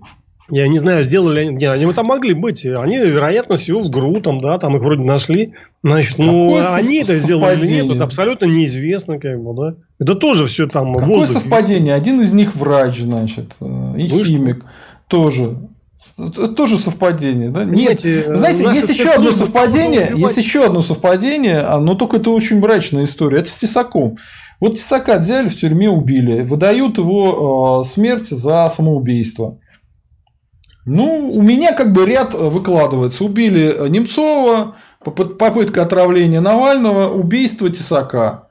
Для меня Такие ряд убили, понятный. Убили. Что делают? Убили. Убивают политических конкурентов. Кремль убивает политических конкурентов Слушайте, Путина. ну, Сергей, ну не Всё. будьте вы там ну, уж совсем на каком-то детском уровне. Тесак Каком никаким конкурентом никогда не был. Ну, конечно, конечно. А вы, вы посмотрите, убить, сколько посмотрело ролик про похороны Тесака. Там полмиллиона человек. Ну, ну так. Прекрасно, конечно. Ну, еще из этого следует, что он конкурент был Кремлю. Он вообще в тюрьме сидел. На него сейчас еще бы одно дело навесили. Он должен был выйти уже в, в этом Там году. новое дело. Там уже арестовано. Там еще человека 4 или 5. Там сколько новых арестовано. Ну, там же это все известно. Новые дела, новое дело новые дела там. там маскировка с, э, под самоубийство, это они умеют делать. Но по закону, если бы, он должен был бы уже выйти. Ему впаяли бы новый срок. Да там какое-то да дело левое, с которым он не имел никакого отношения. Доказательств да, никаких Оно нету. есть, по нему уже арестованы люди, и ему бы впаяли бы. Левое оно, не левое. Тогда зачем есть... они его убили? Не знаю. Вы меня спрашиваете, что ли? Я откуда знаю? Я не знаю. Скорее всего, да. Выглядит это так, что, ну, я про другое говорю. Он не был политическим конкурентом Кремлю. Ну, не был он. Ну, как не был. Он создал движение Реструкт, которое а, популярно в Беларуси, в, на Украине и в Российской Федерации. Да про него не слышал никто, про этот реструкт. Да За ладно, исключением политически слышал. активный, там 0,1%. Я делал стримы населения. про Тесака. Вы не представляете, сколько народ до сих пор благодарность шлют, что мы на эту тему говорим, про то, что Максим Марцинкевич Я не убили. против этого, я только за. Я сам про Он это. Он очень там, популярный человек. Много раз обсуждал там эту тему. Ну, Причем тут это? Я конкретные вещи говорю. Был он конкурент. У нас много хороших людей в стране. Многие погибают там так или иначе. Есть политические там деятели хорошие. Ну что, они не являются конкурентами на сегодняшний день. Вот Тесак не является. Есть люди, которые являются. Ладно, я просто вижу здесь конкретно борьбу с политическими противниками. Вот и все. И там Тесак, все Тесак как уличный лидер, как раз на фоне Хабаровска, это большая опасность была. Ну, он может быть, может быть, может быть, как президент Тесак, э, он бы и не был как президент, но как уличный лидер, который мог бы там привести к власти кого-нибудь, это вполне была бы реальная история. Ну так, поэтому... Значит, э, давайте как бы о разном. Э, мы говорим о разном. Значит, он, во-первых, не вышел бы из тюрьмы, раз. Поэтому не мог бы быть уличным лидером. Это два.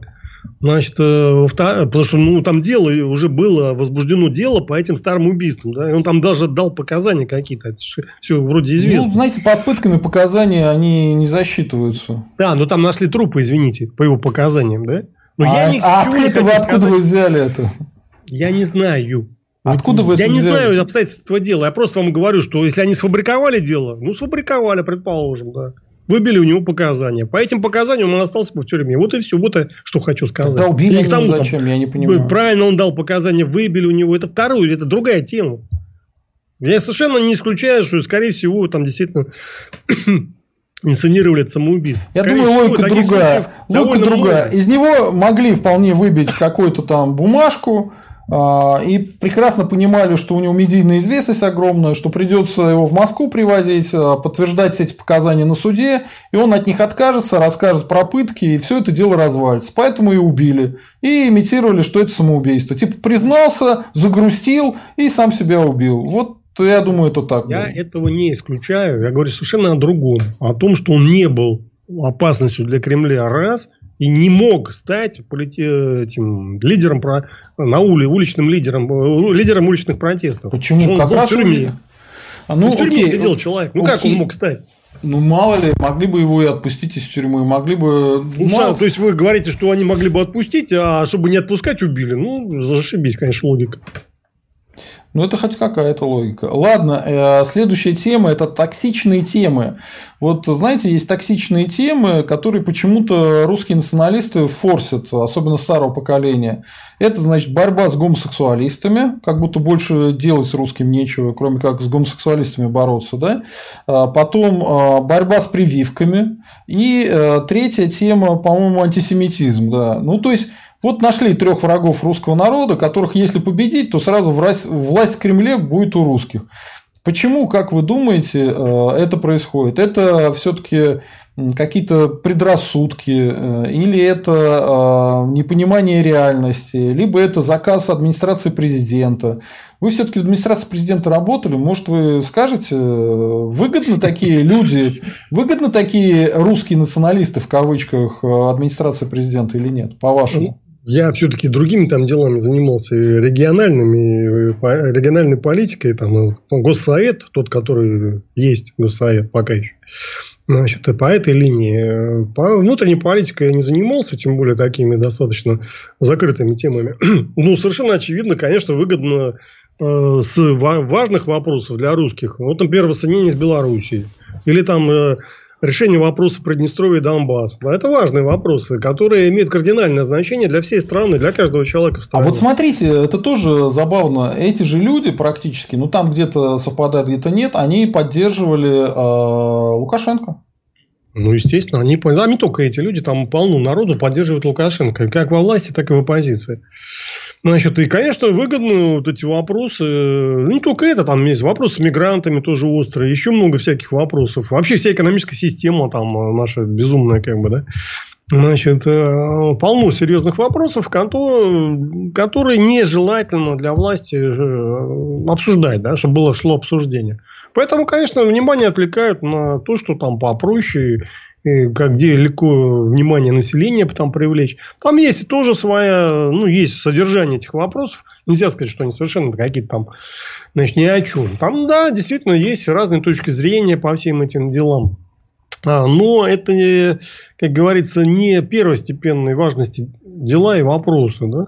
И они скорее раскалывают общество, чем, э, так сказать, объединяют, и они э, затемняют больше, чем проясняют. Вот поэтому, да, такие значит, дискуссии, они выгодны власти.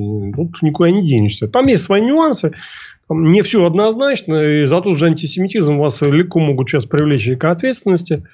Но в целом, да, это как бы так. Э, вот в эту сторону, значит, таких немножко левых тем э, сместить э, Э, внимание общественности, это выгодно, да, не без этого. Евпатий прислал 100 рублей и пишет, совершенно неважно, кто и почему убил Тесака. Факт в том, что Кремлю теперь не отмыться. Хороший комментарий, хороший донат, спасибо. Идем дальше, давайте пойдем дальше, э, давайте поговорим на тему того, что Произошел, в принципе, конституционный переворот э, в Российской Федерации, да, и отказ от законов э, в Российской Федерации. По сути дела, э, вот история с Навальным для меня лично, я, я понял ваше мнение, но для меня лично это эскадроны смерти в форме таких бригад отравителей. То есть все, кто опасен для власти, они умирают. Ну, там, или как Тесака убивают в тюрьме. Ну, вот как вы относитесь к тому, что, ну, я не знаю, у скольки процентов, э, ну, как минимум, как минимум, по самым скромным оценкам, треть, треть населения, там 30% населения в Российской Федерации считают, что это именно так. Каждый третий. Еще? Это еще раз, что там? Ну, что произошел конституционный переворот, ну, отказ, от, отказ от законов, да, то есть эскадроны смерти. А, значит, э, насчет эскадронных смертов, это притянуто за уши. Значит, я не, не исключаю таких случаев. Ну, сказать, что прям такие эскадроны, это как бы, ну, это уже явно как бы... Эскадрон, это реально там сотни случаев в год, там, конкретных расправ с политическими противниками. Ну, например, в какой-нибудь Аргентине там, или Чили, там тысячами люди пропадали, значит, бесследно, да, исчезнувшие. И это небольшие страны, кстати. Вот это да, это действительно эскадроны смерти. В России, вот я тут недавно слушал этого Христа Грозева, который вот проводил расследование по mm. этим химикам боевым, так сказать. Он, э, по его оценкам, он говорит, что э, ну, вот по его оценкам, ну, человек 10 в год вот, в, в России, значит, вот таких случаев там, значит, убирают. Или попыток там таких штук 10. Если даже такую человек из Беллинкет говорит 10, ну, это явно как бы не то, ну, не совсем эскадроны смерти, да? Это немножко другое, другой масштаб. Это раз. Второе, это, кстати, по Немцову тоже сказал, что он, говорит, он считает, что это Кремль ни при чем. Это э, с его точки зрения там кадыровцы сделали, как подарок Кремлю, даже не согласовав с ним. А, поэтому не так все просто. Даже люди с той стороны, как говорится, и э, они тоже так вот стараются ну, как-то к реальности поближе. А вот, кстати, вот вы начали говорить, я вас перебил, извините, пожалуйста. А, а какие доказательства того, что Грозев этот э, имеет отношение к разведке? Ну, почитайте его биографию. Я почитал, там ничего нету да. такого. Он медиа-менеджер какой-то. Медиа-менеджер в Восточной Европе, как человек. И что? Медиа-менеджер. Каждый менеджер, он, каждый медиа-менеджер в Восточной Европе, он в Ми-6 принадлежит, что ли? Он связан, он работал у Мердока, да? Ну, Мердок, окей. Знаете, а Мердок разве имеет отношение к Ми-6?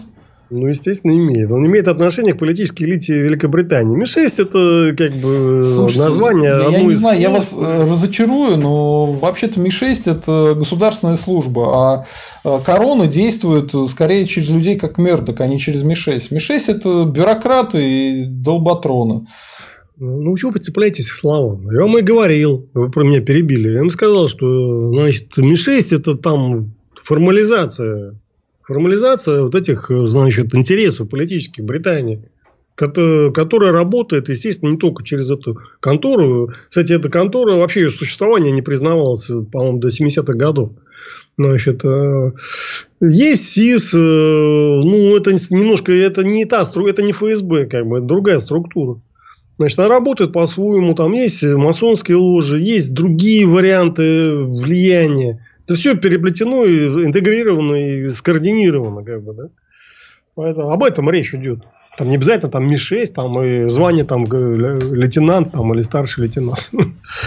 Значит, или полковник. Не знаю, кто он там позвонит.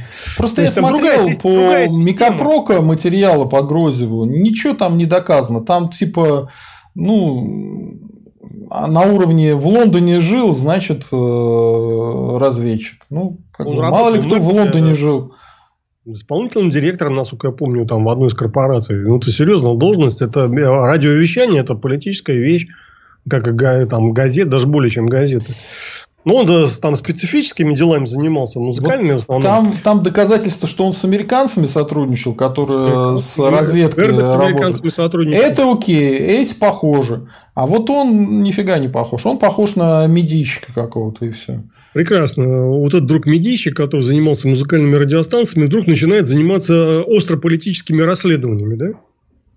Хороший фильм тушами. Казалось, ну, занимайся ты музыкой, там, два притопа, три прихлопа. Ну, слушай, ну, так же и к нам можно представить, сказать, что вы занимаетесь политикой? Занимались бы это, голые задницы показывали бы на Ютубе, как этот... Э, Нет, извините, я по профессии... Дневник по профессии, Хача, да? Политикой занимался. Дневник Хача. Ну, ну типа, и, типа, это, из этого выходит, что задумав, он ФСБшник, потому что что он политикой занимается? Показывал бы задницу голую, и все зарабатывал бы больше раз сто на Ютубе. Ну, это, это как бы ну, не складывается, понимаете? Все Доказательства они другие. Ну, все складывается. Ну, я-то не ФСБшник, Bellingcat, так, в такого типа структуре, как Bellingcat, там, да? Который ну, наверняка связан, но не может не быть связан со спецслужбами. Это просто несерьезно. Вы хотите сказать, что Bellingcat не имеет отношения к спецслужбам?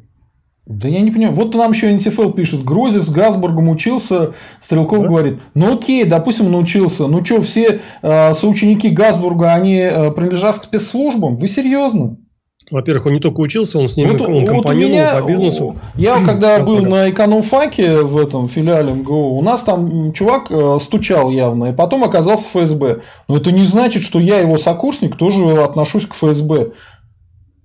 Понимаете, логики тут нету никакой. Логика очень простая. Вот э, там, чтобы не спорить, берем Bellingcat. Вы как считаете, связано со спецслужбами или нет? Bellingcat связан со спецслужбами или нет, я да. думаю, это такая помойка для спецслужб, куда они могут скидывать э, свою информацию. То есть она связана с спецслужбами, так? Ну, извините, э, вот смотрите, допустим, э, вы Навальный, да, и вам приходит информация, даже от спецслужб. Вы, вы с этого момента связаны со спецслужбами или нет? Значит, э, смотрите, Беллинкет не просто помойка, это такой инструмент, э, который работает на самых таких острых направлениях. На, на Сирии, на Боинге, там, да, сейчас вот на Навальном. А вы думаете, он сам по себе работает без координации каких-то своих действий со спецслужбами, а спецслужбы Я просто, просто знаю, как устроена система западная. У них есть система экспертиз и экспертных, экспертных всяких институтов. У них на любой вкус есть экспертиза. У них есть а, институты, которые работают по Сирии за а, западные спецслужбы, а есть такие же институты, которые работают против спецслужб. И в зависимости от того, кто там больше нужен, вызывает тех или других. И, допустим, на РТ, российский этот канал, вызывают тех, кто против них выступает. И вообще без проблем. Там на любой вкус есть люди, понимаете? Вот и все. Да, прекрасно. Так все-таки еще раз вопрос там, ну, как бы повторю. Вы считаете, Беленкет это связано, координирует свою деятельность со спецслужбами? То есть, наоборот, спецслужбы координируют их деятельность? Или они там совместно координируют? Я считаю, что я не вижу доказательств этому. То есть, вы считаете, что они не связаны со спецслужбами? Bellingcat? Я считаю, что такое возможно, но это не доказано. Понятно. А ну, ну слушайте, вот ваша же точка зрения по отравлению Навального, я ее вам сейчас вернул. Она вам не нравится. Кто? Ваша же точка зрения. То есть, ваша точка зрения по отравлению Навального, то, что не доказано, это как бы не факт. Правильно? Я вам сейчас говорю про Bellingcat. Про Bellingcat не доказано, что они связаны с западными спецслужбами. Доказано там все. Там это не факт. быть не может. Ну, не может быть по-другому. Они а, а почему, когда я вам говорю то же самое про отравление Навального, что по-другому быть не может, это ну, для вас не факт. Я, это это, факт, это забавно. Ну, ладно. Ну, в принципе, ничего страшного. Потому что Беллинкета работает годами на понятных направлениях, да? Говорит, что он не связан с спецслужбами, ну, как-то Навальный странно. тоже работает годами на понятных направлениях, борется с Кремлем. Мы говорим не о Навальном, а об его отравлении. Там много неясностей. Ну, много неясностей. Это разные вещи. Одно дело, когда, ну, значит, вот те, значит, телевидение, Первый канал связан с Кремлем? Связан. Но можно ли сказать, что Первый канал – это э, канал, который связан с ФСБ? Значит, нет, я про Кремль говорю. Связан Кремль? А где а доказательства? Принесите распечатки их разговоров, принесите Ой, темники там, счета, есть, фактуры. А, темники есть, свидетельства, как темники продвигаются. Ну, это все эти редактора слова. ездят это, в Кремль. Это документировано. Вот слова. Да? Слова. Да все слова, весь мир слова. Шекспир Нет, ну, писал, что слова, весь мир это театр. Поймите, и есть что? разница между словами и доказательствами. Доказательства, они все-таки как-то так это поддаются какой-то проверке и экспертизе. Конечно, Первый канал связан с Кремлем. Тут, в общем-то, и вопросов нету. Но это не филиал ФСБ, правильно? И Bellingcat тоже, ФСБ. он может быть связан там с западными правительствами. Но это не факт, что они являются там разведкой. Грозев разведчик. Не похож он на разведчика. Ну, ну, занимается разведывательной деятельностью. Против ФСБ. Слушайте, кстати. журналисты, которые занимаются разведывательной деятельностью, это прям специфические люди. Все с ними понятно. Значит, журналисты, они очень по своему роду деятельности э, близки к разведчикам. Действительно, близки. Но ну, они... Беллингкет это конкретная контора. Ну, вот смотрите, вот э, журналист задает вопросы, чекист задает вопросы, социолог задает вопросы. Но это три разных профессии. Значит, мы говорим конкретно о Беллингкет. Ладно, давайте идем дальше, а то мы по кругу ходим. А, взлет Валерия Соловья от вангующего политолога к политику-националисту-демократу произошел как раз 2020 году. А, расскажите ваше отношение к Валерию Соловью и к тому, что он, в принципе, перешел сейчас на, на новый уровень. Он фактически ваш конкурент, он тоже политик теперь. ну, я-то политикой сейчас не занимаюсь, я занимаюсь политической экспертизой, это немножко другое. Он э, решил заняться реальной политикой, то есть, как бы, какие-то проводить политические мероприятия, еще там что-то делать, организацию какую-то создавать свою. Это, ну, хорошее дело, я только всегда приветствую таких людей, которые там что-то пытаются сделать. Ну, слава богу, как бы, да. Значит, ну, сам я такими сейчас вот, э, ну, такую работу не веду, даже у себя в регионе. Я еще думаю, буду там что-то делать или нет, не знаю. Значит, не факт, что буду что-то делать. Это раз. Второе. Ну, Соловей, да, я повторю свою оценку. Культурно образованный человек, у которого есть определенный инсайт, ну, который много, через который много сливают. Да? То есть, как бы, да, можно слушать, но надо понимать, что там не все не все так хорошо, как хотелось бы. Да? То есть его все оценки, они такие, надо к ним так осторожно подходить. Могут совпадать с жизнью, могут не совпадать. Что касается националиста, ну, Соловей абсолютно никакой не националист. Для русского националиста нет вопроса, там, воссоединяться с Украиной, с Белоруссией или нет. Там, это хорошо или плохо. Соловей говорит, что это плохо. Значит, все, до свидания. Он уже украинский националист, белорусский, какой угодно, но не русский. Он может быть националист, я не спорю, да? но точно не русский. Поэтому, ну, это его выбор, да, с ним как раз и надо обсуждать вопрос, а почему он считает, что воссоединение с Беларусью это плохо. Пусть аргументирует. Чем вот тут он аргументирует? Я не вижу никаких аргументов в пользу этого. По крайней мере, для русских это выгодно, для белорусов еще более выгодно. Для кого? Для, для, не пойму, для кого это невыгодно. Для конкурентов на Западе, да, им невыгодно. Пусть он ну, аргументирует свою позицию. Почему он считает, что это плохо, если мы воссоединимся с Беларусью? У меня к вам вопрос. Не появилось у вас ощущение, что если раньше через него сливали информацию, то сейчас он прямо часть э, какой-то элитной группы, которая борется за власть э, во время трансферта? Ну, естественно, он часть группы, раз через него инсайды идут. Понятно, что он не сам по себе. Он или там в союзе с кем-то, или вообще просто у кого-то на работе, я не знаю, какие там у них отношения, но понятно, что он э, имеет отношения тесные с какой-то из э, там кремлевских э, группировок, достаточно серьезно. Потому что иначе, во-первых, его давно посадили бы за то, что он там болтает. Ну, если бы это соответствовало действительности, конечно. Может, он придумывает. Ну, тогда бы, значит, тоже мы какие-то меры предприняли бы, потому что это как-то уж совсем там его заносит как он сдавал эту нашу агентуру на Украине. Если это соответствует действительности, это шпионаж называется. Если это не соответствует действительности, ну, как бы, все равно это нехорошо. Как бы, да? Мне кажется, он просто иногда принимает участие в каких-то украинских заказах и украинских делах. Ну, я про это и говорю, что куда смотрят наши эти органы, так называемые. Ну, там, если бы у него не было крыши там, в Кремле, его бы давно бы уже там дали по ему по шапке. Да? А то у нас получается странная картина. То Нет, люди, ну, ну, слушайте, я вам это, кстати, могу объяснить. Ну, если бы его взяли бы, тогда это было бы доказательство того, что Ермак действительно связан с ФСБ. Да, Прям это... доказательство. Взяли да. человека, который нет, говорит, что Ермак нет, связан с, с ФСБ. Ерунда. Это значит, он действительно связан с ФСБ. Да ерунда все это. Ерунда. Почему ерунда-то? Ну, объясняю почему. Значит, если э, там есть данные... А есть... так никто не обращает внимания, значит, туфта какая-то. Ну, говорит ерунду. Ну, Про это они сами... Я только, только, только что смотрел там телевизор, где именно то же самое на украинском телевидении все это объясняли. Ну, это ерунда, ребята. Это то же самое, можно сказать, что Ермак точно агент ФСБ, потому что вот Соловья не арестовывают. Потому что боятся, что если арестуют, то, то это, это ни о чем, как бы, да? Это не аргумент в этом случае. Это не аргумент. Как вы думаете? Ар... Нет, факт есть на лицо. Человек сдал нашего агента, да? Ну так, формально, если подходить, если мы верить ему, ну, если Соловью верить, ну да, мы, предположим, ему поверим на минуту, да? Угу. Что Ермак агент ФСБ, и, и Соловей его сдал, да?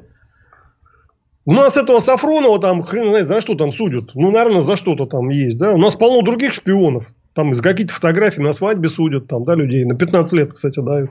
Цуркана то ну, ну, по делу осудили. Кстати, Пацуркан я вообще э, офигеваю. Там я она, не знаю. она, она какие-то, значит, э, ну, нет доказательств, что она шпионка. Ничего, ей пятнашку дали. Пятнашку. Я уверен, что полно шпионов. Про Цуркан не могу сказать. Да я не против того, чтобы сажали шпионов. Я только за. Ну, вы доказательную да. базу сделайте нормальную. Чего вы сажаете женщину с ребенком э, по, без доказательств. Это же свинство какое-то. Да, может быть. Я о другом. Значит, посадили вот эту сурка, женщину с ребенком, на 15 лет, извините. Это серьезнейший срок, да? Человек там с ума за эти 15 лет сойдет. Но если Конечно. даже выйдет там ну, чуть раньше, все равно это огромный срок. А тут Соловей сдал нашего самого такого крутого шпиона на Украине, целого Ермака, и хоть бы хны ходит там по стране, там это поплевывает, да? Ну, нормально это, нет? Ну, ему 10 суток дали за селфи. Ну, не за совершенно за другое. За селфи? Ну, вот именно. Ему дали 10 суток. Ну, не, вам не смешно. За нарушение масочного режима. Ну, вот именно. И в Питере, кстати. В Питере пить, да. Э, ну, окей. А вы думаете, у него серьезные шансы? То есть не может случиться так, что вместо а, Навального там после Путина к власти придет Валерий Соловей? Может такое случиться? У нас, ну, это э, и с Навальным там не таких, а большие шансы. И с Соловьем еще меньше. Но могут, в принципе, все что угодно сделать по обстановке. Могут коммунистов к власти привести. Почему нет? Значит, все может быть. Это нельзя исключать. Человека же двигают, но для чего-то двигают его. Ну, как бы, насколько это серьезно, поживем увидим. Я пока не вижу большой серьезности, если честно, да. Ну, сказать, что вообще никаких шансов нет, э, я бы тоже не стал говорить. Пока значит, пока, я так понимаю, Кремль все-таки планирует и надеется, если и будет трансфер власти, его реализовать, этот трансфер внутри себя там, да? Они бабу-ягу воспитают в собственном коллективе, как говорится. Значит, со стороны кого-то вести, это означает снос части элиты. Ну, реальный снос. Ну, придет Навальный, придет там Соловей. Значит, даже если внутри человека поменяют, вместо Путина кто-то другой придет, вот уже часть элиты пострадает и пострадает конкретно. А если придется человек со стороны, то это будет смена скатерти. Пусть даже там часть элиты останется.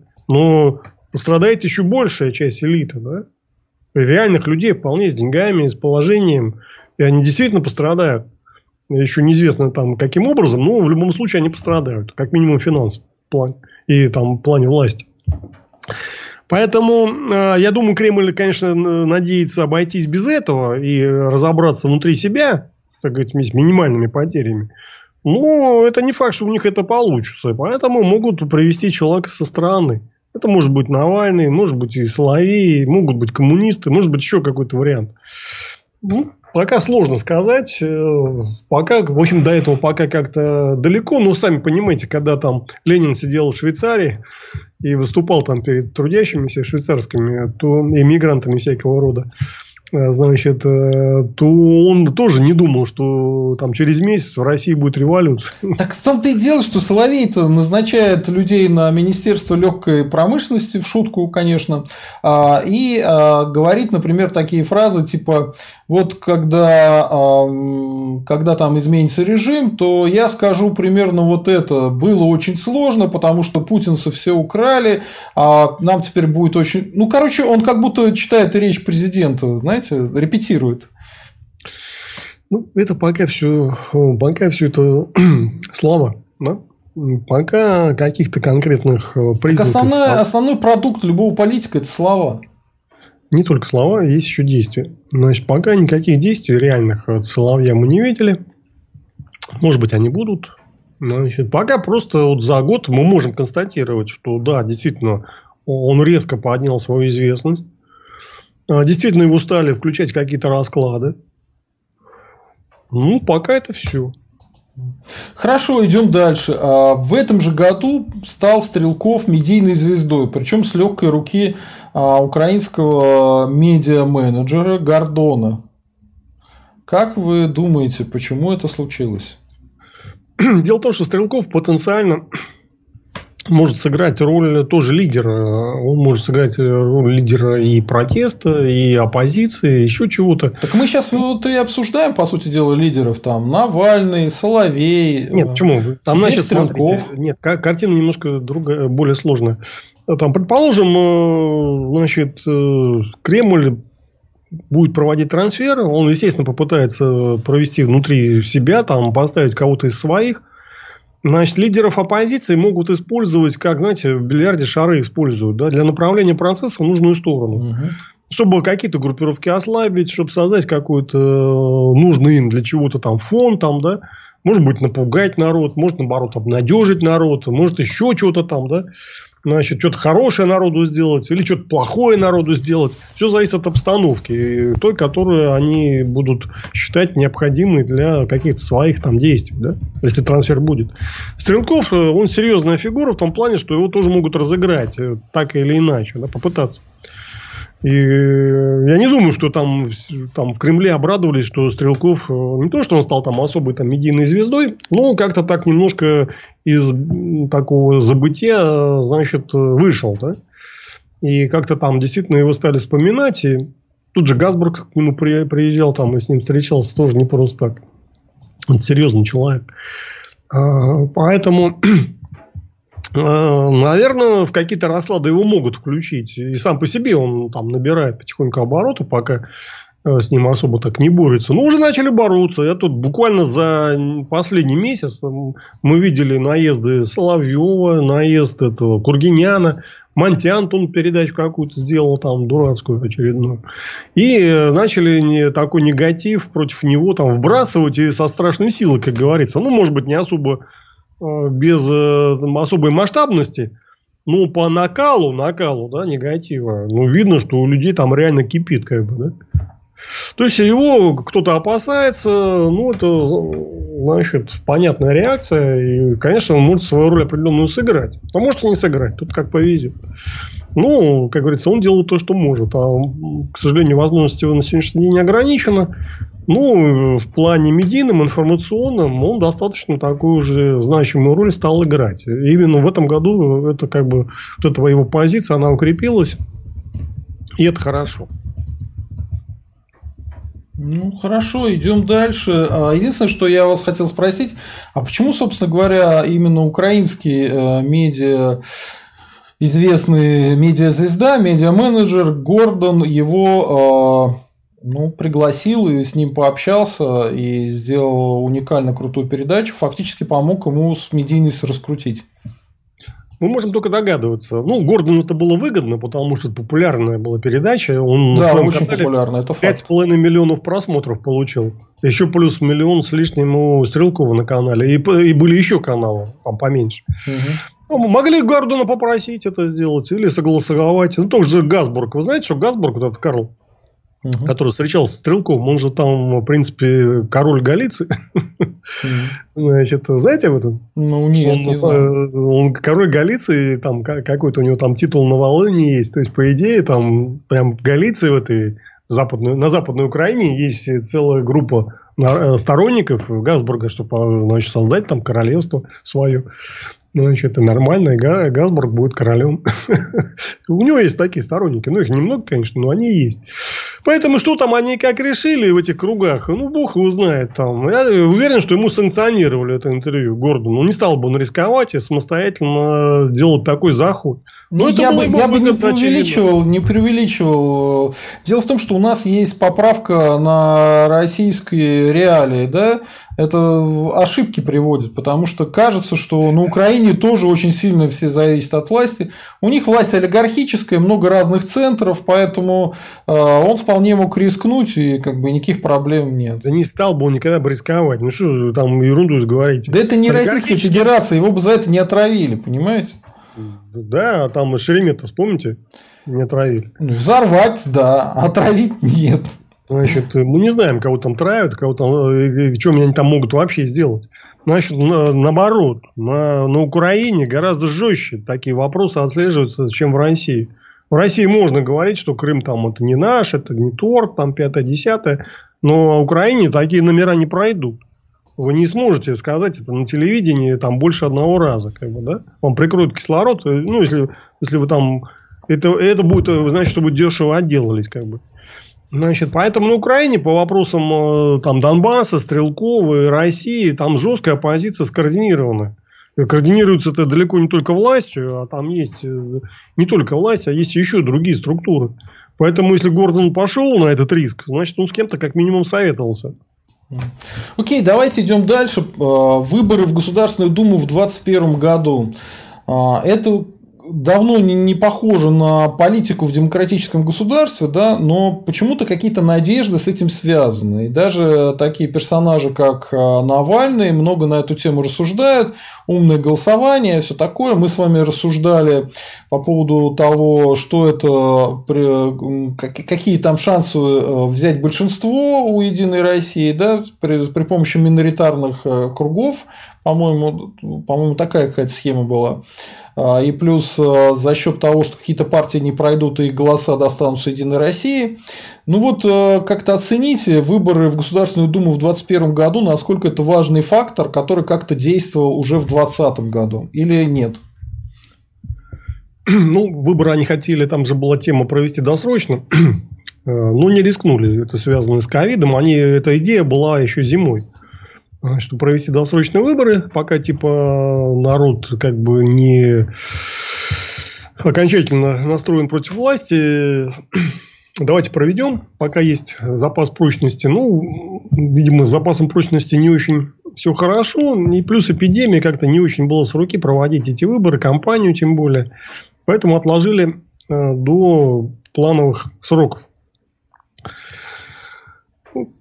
Выборы будут иметь значение значение может быть разное. Пока на сегодняшний день все под контролем, но что будет через 9 месяцев, точно сказать нельзя. Могут быть варианты. Скорее всего, им удастся, удастся более-менее свои задачи выполнить администрации президента. Сделать э, очередную такую подконтрольную управляемую думу. Ну, это не совсем факт, да, потому что если, ситуа... если дела в России пойдут э, так по другому сценарию, то там может быть уже какая-то реальная политика начнется на этих выборах. Пока эта реальная политика особо не просматривается, все более-менее контролируется. Ну, в любом случае, для власти это испытание, даже по хорошему для них варианту. А если уж пойдет плохой вариант, то это будет серьезное испытание. Потому что население настроено ну, негативно к власти, и эти настроения растут. Хотя они еще не дошли там, до точки, когда значит, э, власть уже как бы не может их э, контролировать. Пока они контролируют весь процесс, ну, это проблема для них.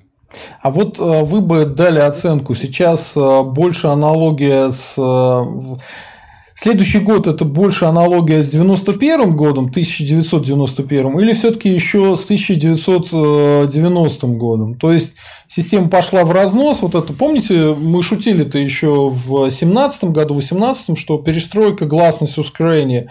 А сейчас мы видим, да, перестройка и гласность, и ускорение. Гласность вот в форме сливов про семью Путина, а, ускорение распада, да, и перестройка явно Российской Федерации во что-то другое. Вот вы думаете, мы ближе все-таки к 90-му году в следующем году будем или к 91-му? То есть, когда уже все развал, да обвал? Нет, нет, я же говорю, пока, мы, пока все еще под контролем. Значит, пока это 90-й год. Ну, просто все может быстро измениться. Мы же не знаем, как все пойдет. Там много нюансов. Вот сейчас вот говорят, посмотрим, что в Америке произойдет. От этого очень много зависит. У нас еще э, донат пришел. Сейчас я постараюсь его зачитать.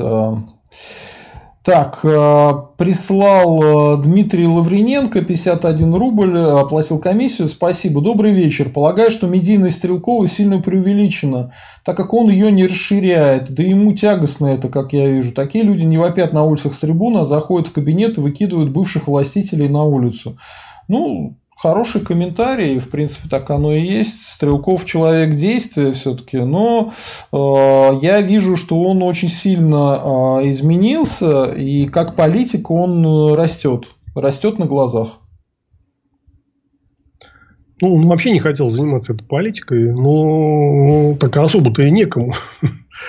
Значит, из тех, у кого есть авторитет, наверное, он самый такой значит, э, Э, самым большим потенциалом на сегодняшний день. Потому что все остальные, они или уже четко там завязаны на власть и не являются независимыми на сегодня, ну, текущий момент. Или э, ну, как бы недостаточно сильны медийно хотя бы. Да? Потому что он ну, хорошо выступает, Стрелков. Он выступает уверенно. У него есть какая-то четкая как бы аргументация ну, я не всегда с ней согласен, но она есть, она четко, и именно это действует на людей. Потому что, понимаете, я выступаю как эксперт, да, то есть я там могу порассуждать о том, о сём, может быть так, может быть и так, во-первых. Во-вторых, ну, люди считают, что это какой-то что-то мелит, какую-то чушь, там, да, ерунду какую-то говорит. Стрелков говорит конкретно, там, раз, два, три, там, да, еще... В политическом плане это вот так, ну, это как бы э, выступление лидера. Он как эксперт все-таки он, э, во вторую очередь, э, в первую очередь, он такой политический лидер. Ну, по многим причинам, вот такой у него как бы э, у меня стиль эксперта, да, то есть это альтернативный стиль, я как бы вот рассуждаю о том о сём. То есть, ну хорошо, нас... хорошо все эти раз, два, три прорабатывать как раз с экспертами, поэтому, может быть, э, это господин Стрелков к нам и ходит. воздействует э, на э, население вот, выступление. Население воздействует выступление, когда человек говорит уверенно, четко, конкретно, коротко там, ну, даже, может быть, не коротко, ну, какими-то такими вот забивает гвоздик, как говорится. Вот это люди как бы воспринимают. Э, выступление другого плана, такого более экспертного, там, когда с одной стороны, с другой стороны, люди тут, конечно, не любят такого. Я имею в виду плане именно э, э, политического лидерства, да, набирания политических очков. Экспертиза это одно, а вот именно политическое выступление да, для завоевания аудитории это немножко другое. Это разные вещи. Ну окей, а, смотрим дальше. А, еще феномен прошлого года – это отец Сергий. Да? Он использовал а, историю с ковидом для того, чтобы наезжать на Путина, что в принципе интересно, да? наезжать на патриарха, что для священника уже странно, и призывать к восстанию масс. Да? Все это закончилось тем, что к нему видимо, прислали Собчак. Она а, раскрыла историю там, проблем а, детей, которые были в монастыре. И заканчивалось все это уже в конце года штурмом монастыря и арестом. Вот по вашему мнению, сейчас, когда история она обрела уже какие-то финальные черты, почему отец Сергий так разошелся, и когда и почему решили его остановить? Мне трудно сказать. Конечно, неприятная ситуация. Ну, Просто мне лично человек, который э, одновременно прославляет и Николая II, и Сталина, он неприятен, э, отец Сергий. Я не считаю, что Сталина вообще священник может так превозносить. Но это мое мнение, да, вот э, ваше мнение какое? Я вообще не слышал ни одной его проповеди. Я слышал, да, что у него там Николай II хороший и Сталин. Это говорит о том, что человек просто не понимает, о чем говорит. Но при этом он э, может быть иметь сильную моральную позицию, как многие пишут. Я опять-таки не разбирался, вполне может быть, да что в то время, когда ну, много там язв всяких у нас э, в том числе и в церкви, значит, наблюдается, и люди, которые выступают э, с какой-то моральной позицией, ну, они приобретают определенный авторитет, да, моральный.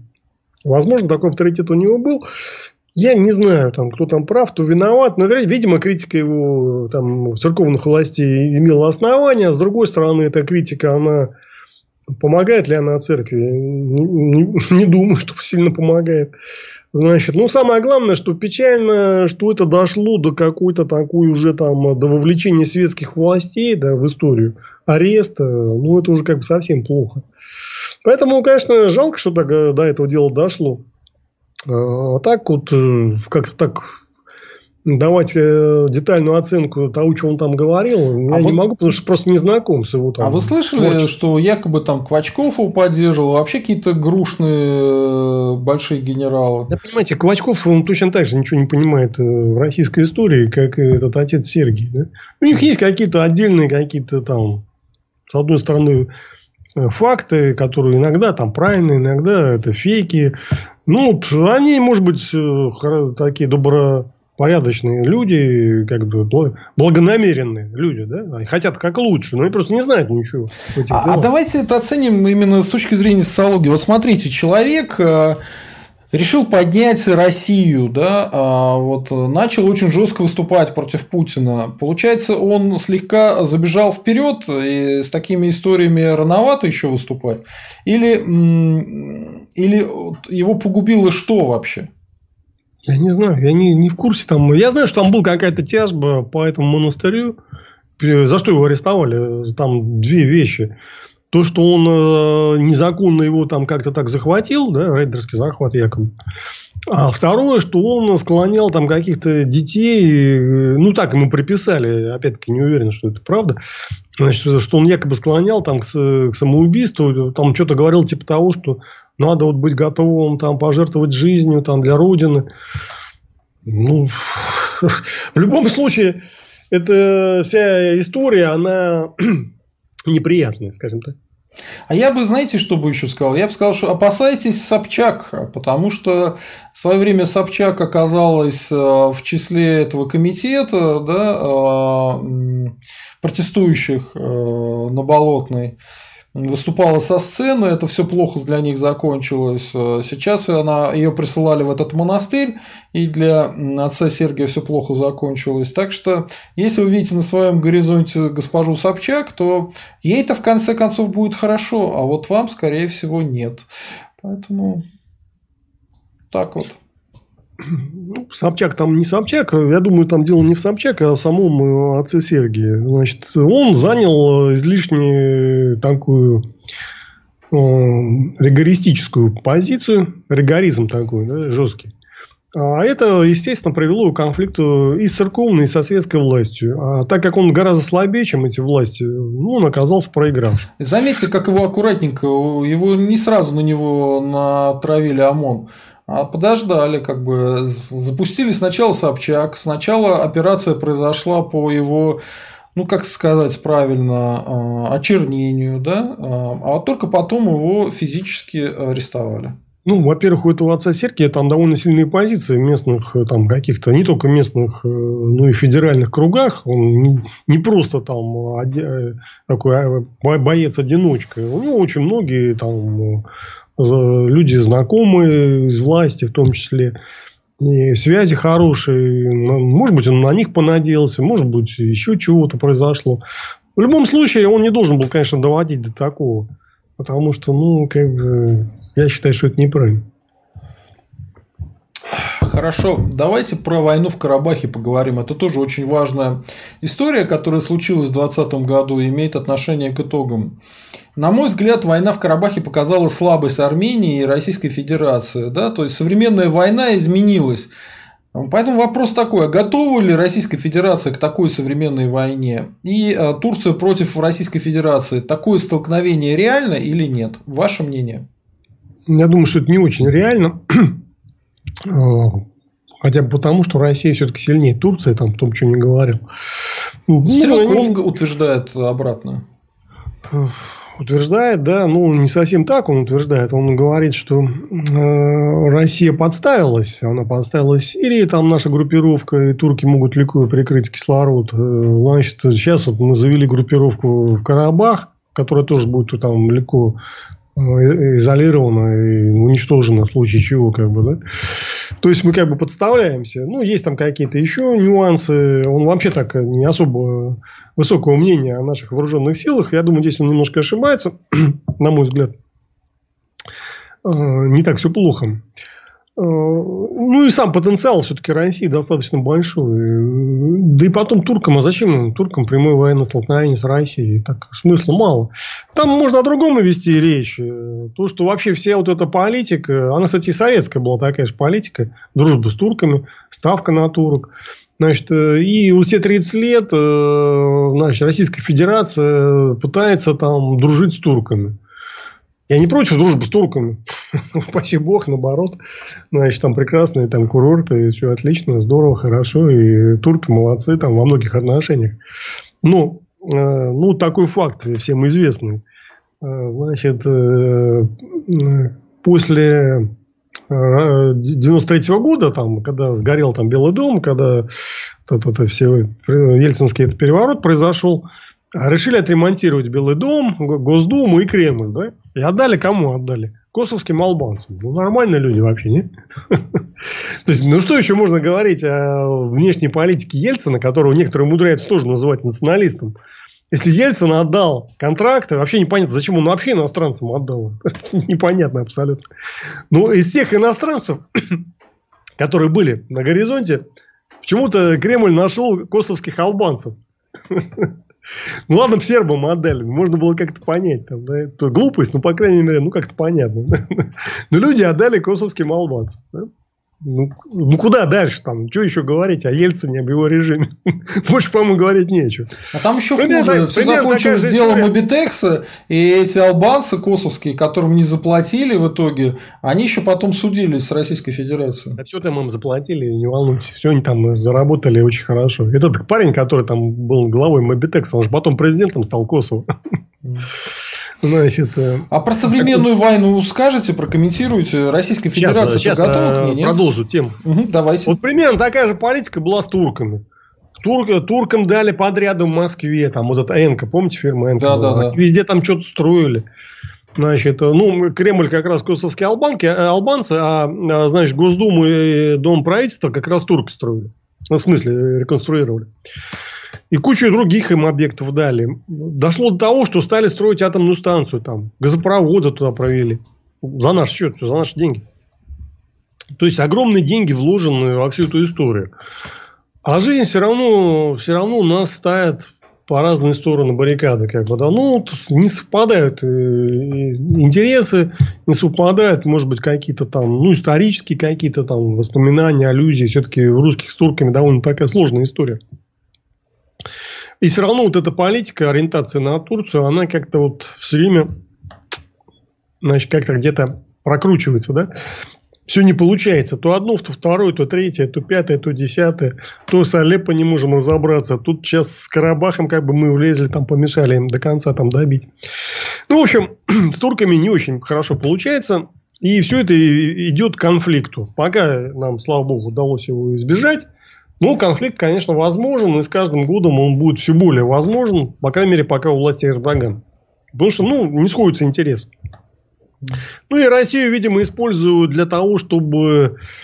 А, европейцы используют для того, чтобы немножко Турцию как-то так остановить, там, да, и как-то так ее загрузить какими-то проблемами. И Россия, она, в общем, используется против Турции, хотя сама Россия, вот она пытается с Турцией дружить и одновременно мешает туркам решать их вопросы. Значит, турки хотят Алеппо, а русские влезли, отбили это Алеппо, да? Значит, по турки хотели уничтожить этот Карабах, а русские там влезли, значит, все-таки там как-то так его сохранили, этот Карабах. Ну и так, если вы посмотрите, значит, везде там вроде мы дружим, а вроде как бы и мешаем туркам. Почему вот все время дело идет к какому-то конфликту?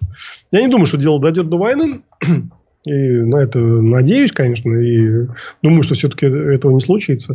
Но то, что мы можем попасть еще в более острый конфликт в любой момент, ну да, можем. Это действительно факт. И наша группировка в Сирии это действительно заложник. Как, то есть турки там шевельнут, шевельнут плавником и все там и мы попали. А вот про э, беспилотники. Э, есть информация, что у Российской Федерации тоже есть беспилотники, так называемые Орион, да? Э, ну, есть что в календаре ведомства также представлены фото тяжелого ударного беспилотника Охотник. Вот э, как вы оцените возможности наших беспилотников по сравнению с турецкими? Ну, я не специалист по беспилотникам, да и вообще по военным вопросам. Я, конечно, имеет какие-то общие там представления, но, ну, не спе... но явно э, не специальные. Но они есть у нас. Конечно, мы там затянули с этими беспилотниками. Ну, во-первых, не одними беспилотниками как бы... То есть, одними беспилотниками сыт не будешь. А, бесплотники хороши против э, вот, э, стран со слабой авиацией и ПВО. Но Россия все-таки страна, у которой сильная авиация и сильное ПВО. Поэтому здесь э, такого раздолья для беспилотников не будет, как было там сейчас в Карабахе. Поэтому это один момент. Второй момент, ну да, у нас тоже какие-то там появляются беспилотники. У нас они были, довольно много было всякого такого типа, ну, разведывательных да, беспилотников.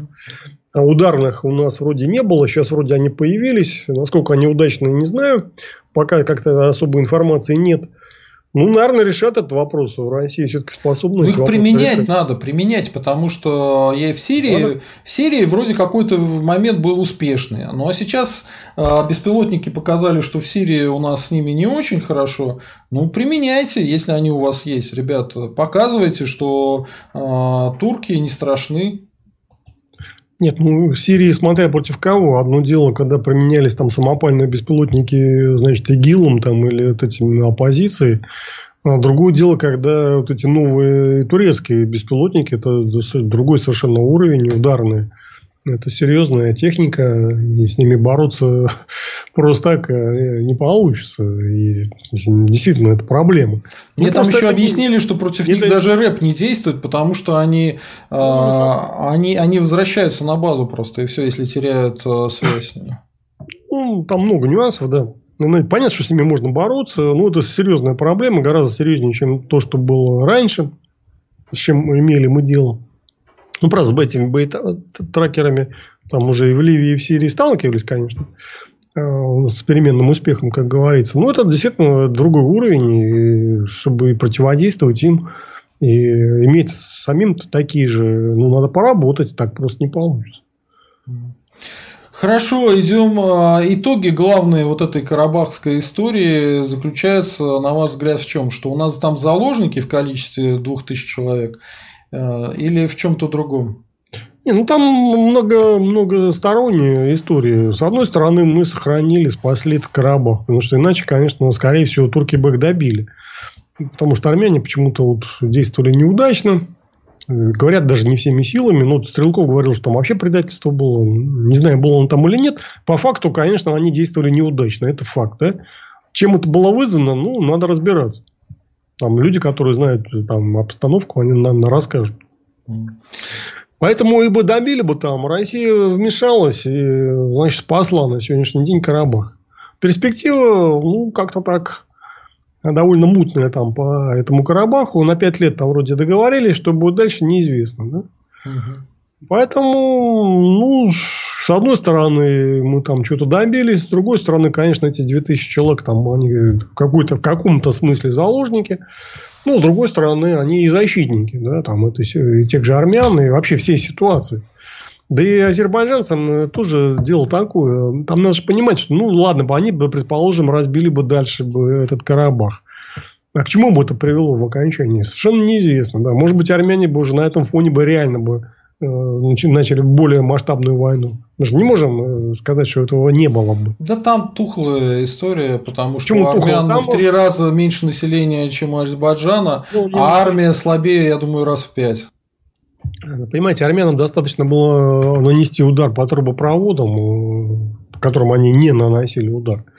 Значит, ну, на волне такого национального как бы поражения они могли, э, то есть гарантии не было, что они этого не сделают. Так это Пашинян обещал, оброс... что они такое будут делать, они этого так и не сделали. Там что-то непонятное. Ну, я и говорю про это, что эта тема звучала, но не сделали. А если бы они начали бы зачистку Карабаха, могло и до этого дойти. Это обрушило бы экономику Азербайджана. В общем, вообще там неизвестно, что это вообще горные страны, там очень сложно наступать, если есть там хоть какое-то количество войск. Почему азербайджанцы так продвинулись? Потому что они прорвали оборону, и войск после этого уже против них не, армяне не выставили. Да, о чем Стрелкова говорил, что непонятно, почему они не выставили там заслоны в горах. Там сложно наступать. Там небольшими силами можно долго сдерживать наступление. А этого не было сделано. Ну, в Армении достаточно людей, там, несмотря на то, что они меньшую численность имеют, и армию там меньшую, но они могут долго воевать в этих горах. Принципе, займут позиции, будут воевать. Поэтому то, что там закончили миром, это хорошо. А что дальше будет, это, как говорится, вопрос такой сложный. Давайте вот тему, которую я сказал, что мы позже поговорим. Трамп проиграл Байдену. Это действительно очень важное событие, потому что касается мирового гегемона. А, несмотря на все обвинения задумывая русского интереса, что мы якобы говорим, что британцы управляют миром, это неправда. Миром управляют американцы. А, и в Соединенных Штатах Америки мирового гегемона изменилась власть. Трамп проиграл Байдену. Вот почему это произошло и почему до сих пор российские трамписты питают какие-то надежды и иллюзии. Почему они не, приз... не, не, при... не примирятся уже с реальностью, что Трамп проиграл?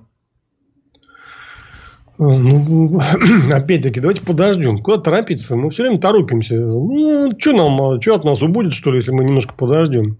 Он, скорее всего, проиграл. Скорее всего. Но на шестое число назначено голосование, где, во-первых, там есть куча конгрессменов и даже ряд сенаторов, республиканцев, которые будут пытаться протестовать это голосование.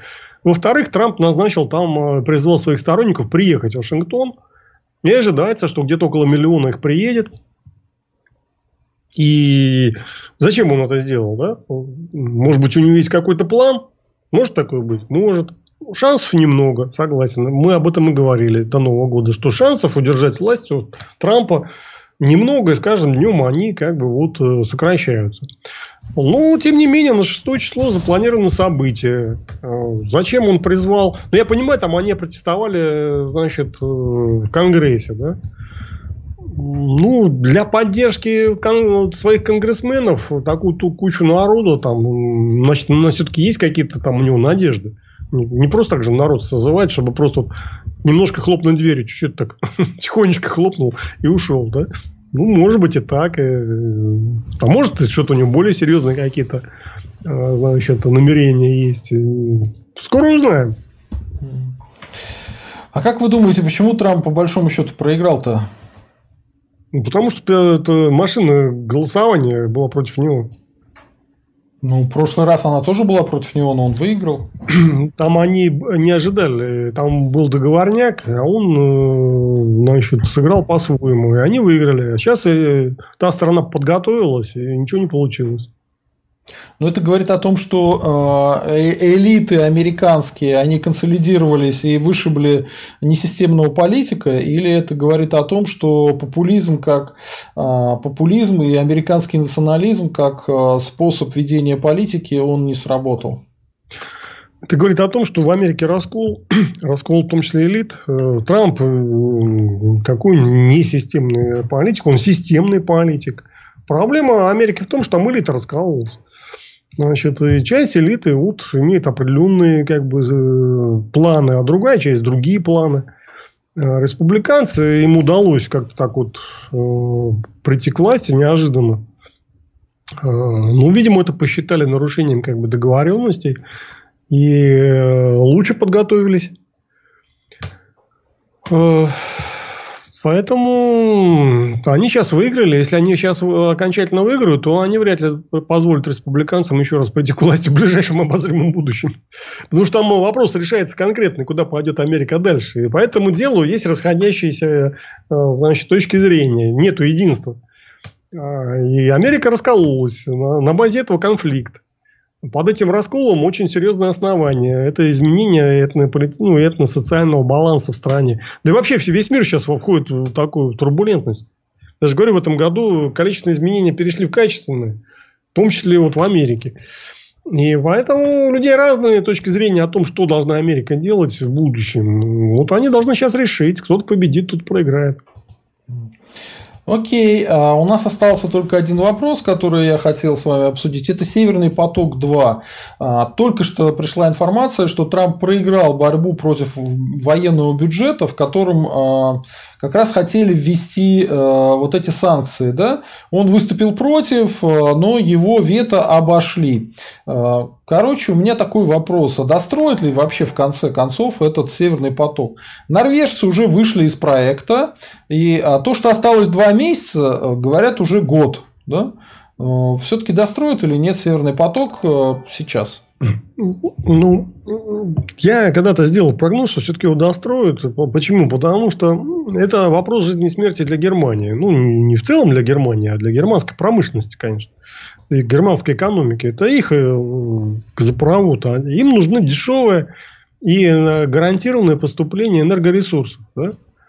А, вообще, в принципе, так, если разобраться, если отбросить всю политику, конечно, трубопроводный газ, он гораздо дешевле, чем ну, там, сжиженный газ там, кораблями. Что-то, там, ну, это просто однозначно дешевле.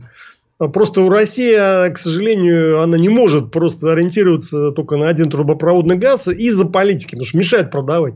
Мешает просто спокойно кончать, да?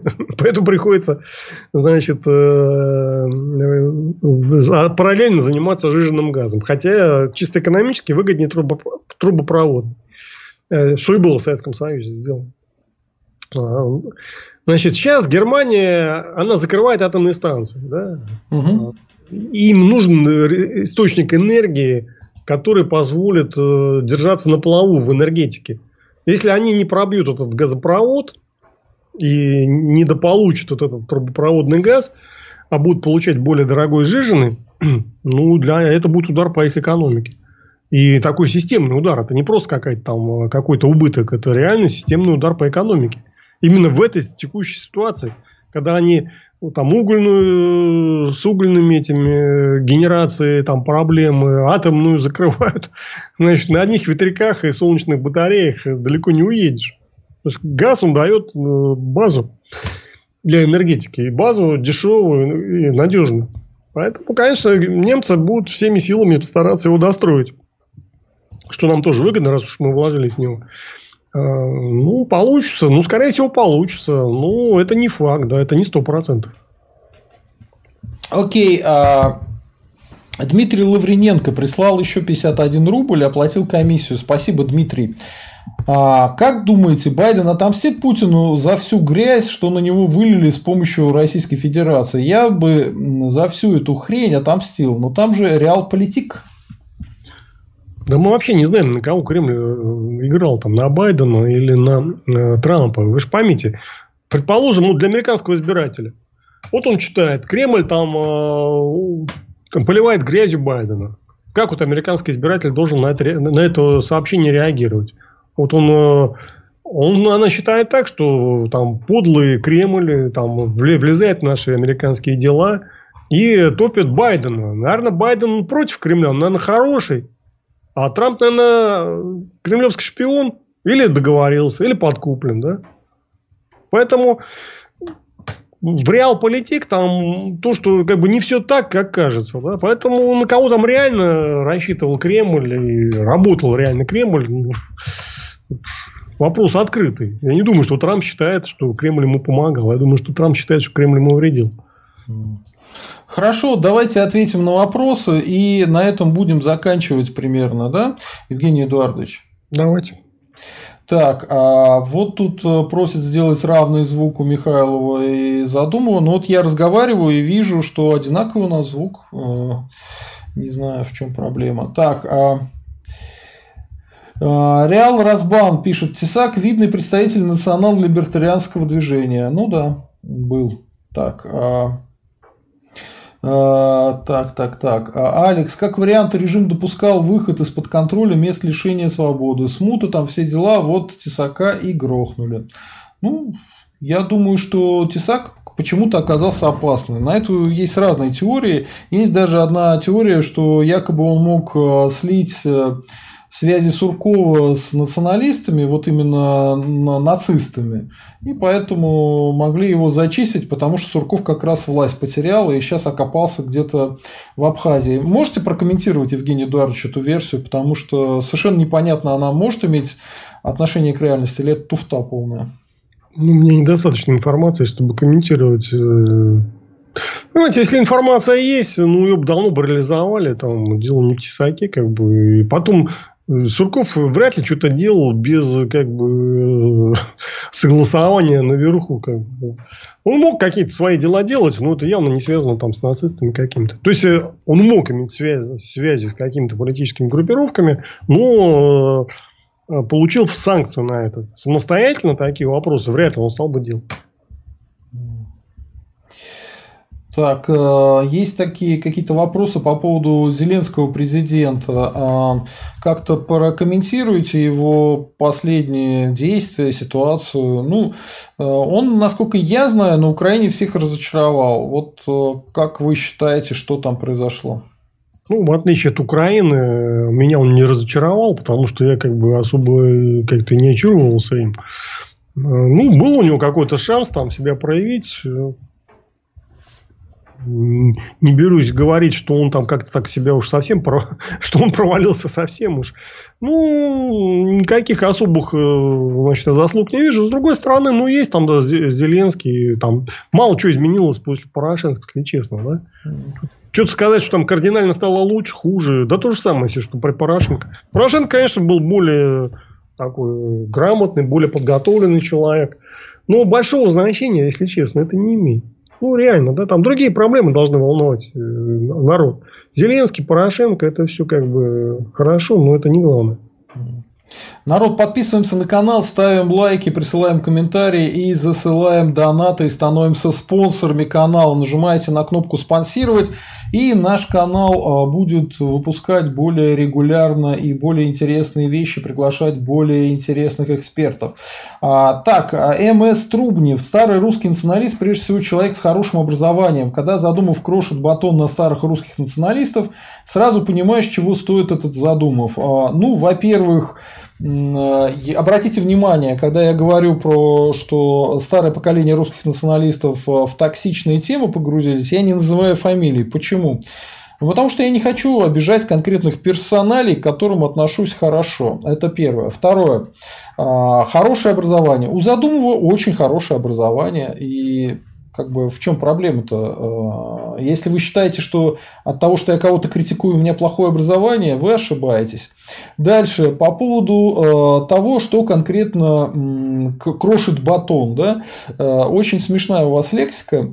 Э, я не крошу батон, я обращаю внимание, что э, путь этот в никуда. Э, старое поколение русских националистов ничего не добьется, если будет постоянно использовать токсичные темы. Они скорее работают на администрацию президента. Многие из них, кстати, ненавидят администрацию президента Российской Федерации, а ненавидят режим Путина, но косвенно работают именно на них, когда используют э, свои токсичные темы, которые мы обсуждать не будем. Э, спасибо за ваш комментарий, но я надеюсь, я вам ответил. Так, а, Дмитрий из Кёнигсбергу. Ребят, Тесак никак на агента не тянет. Храбр был до полной отмороженности, не теснялся в методах пропаганды. На агента больше Малюта тянет. А, я всегда говорил, что Малюта связан с белорусскими спецслужбами. Про Тесака я говорил, что он связан с Малютой, и это его погубило. А, ну, вот такое мое мнение, да. Так. Спрашивают э, Евгений Иванов, а работает ли Михайлов в галстуке на ФСБ? А, нет, не работает. Евгений Эдуардович, что-нибудь ответите? За всю значит, мою там биографию ни разу ФСБ ничего не просила на них поработать. Один раз, правда, им помог, но это шло по другой теме. По экономической, скажем так. Ну вот, НСФЛ. А, Грозев скорее аффилирован с европейскими элитами, а не британскими. И гранты они от Европы получают. А, ну, надо разбираться. Я не готов на эту тему говорить. Так. Так, Сергей Потапенко. Смысл в том, что если вакцинировано меньше 80%, то толку нет. Нужен массовый иммунитет. В США есть статистика 5 вакцинированных и сразу всплеск эпидемии. А, нет, я вообще о другом говорил. Я говорил о том, что а, Жириновский в интервью на федеральном канале сказал, что нужно подвергать дискриминации тех, кто не вакцинировался. А я объясняю, что это глупо, потому что если человек вакцинировался, то зачем ему бояться невакцинированного, если он уже вакцинирован? В этом нет никакого смысла, поэтому дискриминировать невакцинировавшегося – это глупо. Вот о чем я говорил. Так. Интифел. Bellingcat, скорее всего, напрямую не связан. Он просто подсказывает, где что взять. Ну, я вот на это и намекал, Интифел. А, я вот э, намекал, что тому же Навальному наверняка какие-то чекисты тоже информацию скидывают по своим конкурентам там или еще что-то. Но это не значит, что Навальный чекист. Вот о чем я говорю. То же самое с Bellingcat ом.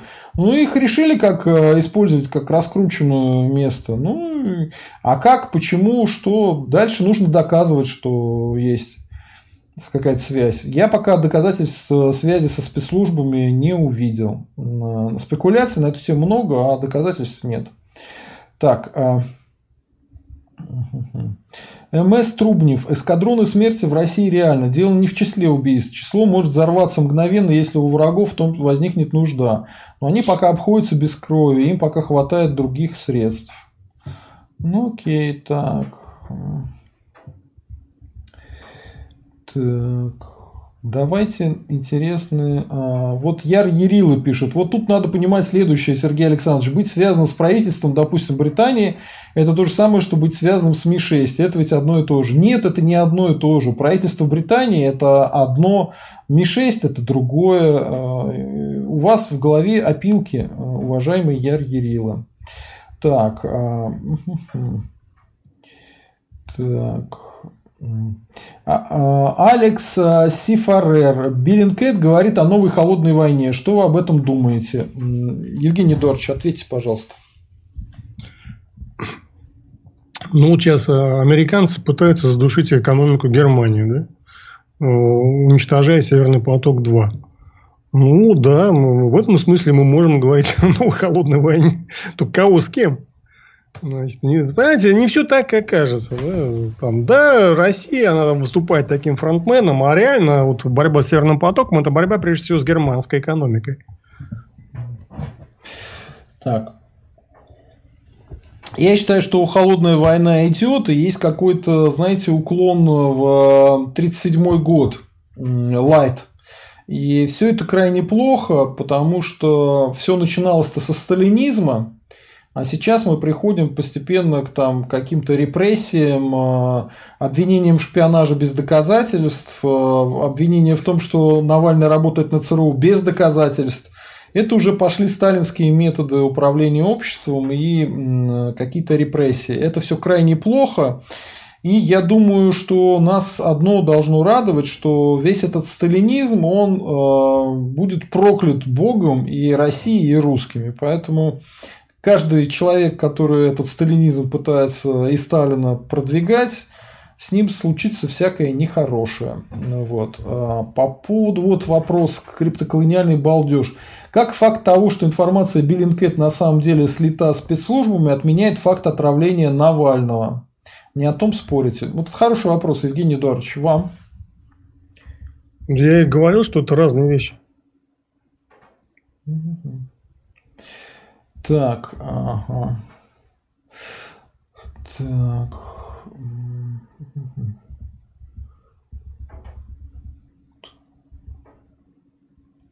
Дмитрий Лавриненко, если это Соловей знал, это тайна для серьезных разведок. Э, ну, смотрите, э, я вообще, честно говоря, не считаю, что Ермак э, является как бы шпионом ФСБ там, или СВР. Я считаю, что Соловей принимает участие в наезде эм, этого Коломойского. Если посмотрите, то его структуры, его блогеры, они на эту тему говорили. И вот эту историю они разгоняли потом. На Украине такая штука. Видимо, Соловей каким-то образом поучаствовал в этой кампании. Почему, не знаю, это трудно сказать. Это лучше всего задать ему этот вопрос и попытаться понять, почему он это делал Форсет. Я не могу это комментировать, по большому счету. Так. Вот забавный вопрос. А, Яр Ярила, вы много знаете дикторов, пришедших во власть? Неужели никого? Я много знаю медиа известных людей, которые пришли к во власть. Например, в Чехословакии пришел к власти этот, э, как его, а, Вацлав Гайл, например. Ну, ничего. Так, а, вот вопрос. Андрей Бармалей. Путин повторит судьбу Каддафи? Да вряд ли. Потом это... Я удивляюсь людям, которые, значит, как-то так это в этом направлении думают. Не об этом надо думать, ребята. Там совершенно как бы не тот вопрос, которым надо задаваться. Евгений Иванов. Партия ЕС сейчас занимает второе место. После следующих выборов мы обязательно вспомним покорителей Сибири и остальных а, Мертвецчуков Коломойских. Это какой-то украинский вопрос, я не очень понимаю, в чем Партия фишка. ЕС, это что, Евросолидарность или как она там называется? Не знаю. Ну, может быть, может быть. Мне кажется, Порошенко тоже на следующих выборах очень сильно воспрямит. Ну, это, Опять, это, надо, проблема... это надо забираться, смотреть. Я давно рейтинги украинской политики не смотрел, поэтому я не буду комментировать. Евгений Эдуардович, если прокомментирует, пожалуйста. Проблема украинцев в том, она такая же, как в России. Они занимаются совершенно не тем, чем нужно. Значит, они должны решить один вопрос, вот, ответить сами себе. Зачем они отделились от России, кому это выгодно? Ну, что точно не украинцы. Да? Что они за 30 лет от этого получили? Только геморрой и ничего полезного. Да? А другое дело, что никто не даст этот вопрос поставить и обсудить. Ну, тут да, я согласен. Им это не дадут сделать, даже если там кто-то до этого и додумался. Так, а а, Сергей Скудашов, а, Стрелков с Гордоном вообще отлично сделал. Отличная пропаганда на индокринированных украинцев. Бомба вообще, реально событие года. Это подтверждает, как его в РФ стали информационно мочить. А, его не сразу стали информационно мочить. Все-таки, по-моему, в первой половине года было интервью у Гордона, а конкретно мочить начали в конце этого года. То есть тут связи прямой нету. А, мне кажется, это больше в рамках... А, сам Стрелков это комментировал, как то, что если человека хотят а, свалить популярного, то его, как отца Сергия, сначала напускают на него там типа Собчак, или вот в случае Стрелкова на него выпустили этих сумасшедших всяких агитаторов, Максима Шевченко, кто там еще был? Ну, Кургинян, Славьев, Славьев Монтян. Да, да, да. Ну и значит, могут что-то готовить, типа сначала обработать информационно, а потом арестовать, поэтому на его месте я бы готовился к тому, что ж это может плохо закончиться. Ну, это не обязательно, это не обязательно. Ну, конечно, могут все что угодно сделать. Там ума, ума хватит у нас. Как бы, великие гениальные политики кругом. Так, а,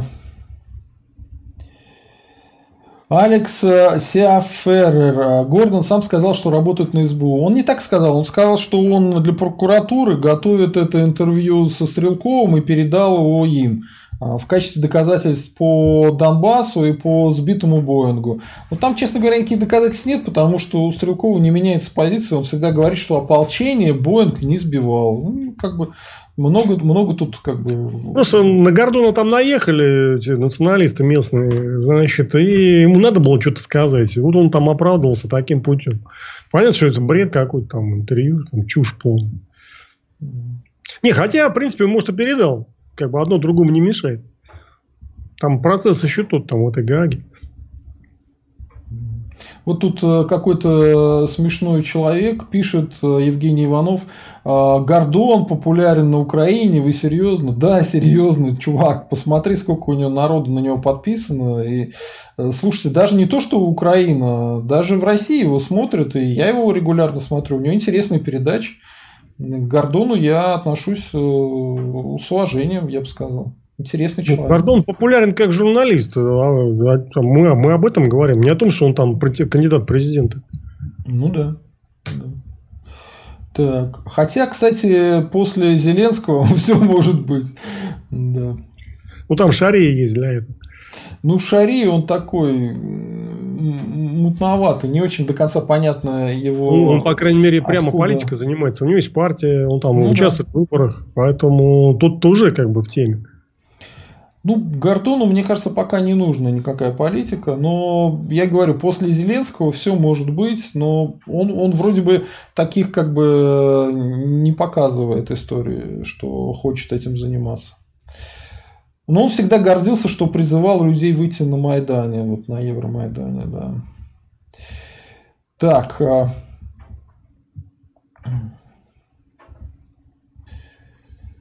Э, Реал Разбан, МС, бойтесь сообчачек, дары приносящих. Так точно, да. А Сергей Скудашов, вопрос. Заметили, как неестественно много взрывали фейерверков в этот Новый год? Везде так было? Может, потому что много запрещали с ковидом в этом году, народ дорвался? Я действительно видел видео, как в Краснодаре взрывают, и вот тут по Москве мы погуляли, посмотрели. Ну, здорово взрывали, но прямо чтобы намного больше, чем обычно, я бы не сказал. Евгений Эдуардович, у вас там много было фейерверков рядом с вами? Ну, много, но не сказать, что как так на порядок больше. Примерно то же самое. Ну, плюс-минус. Так, а Сергей Скудашов, где Россия сильнее Турции? Э, ну, где и в чем? Э, Сергей Скудашов защищает позиции Стрелкова, видимо. Поэтому, Евгений Эдуардович, э, раскройте свою позицию, что Россия, российская армия сильнее турецкой. Ну, я имел в виду в целом, как бы, там, по целому ряду ну, показателей мы сильнее, в общем-то.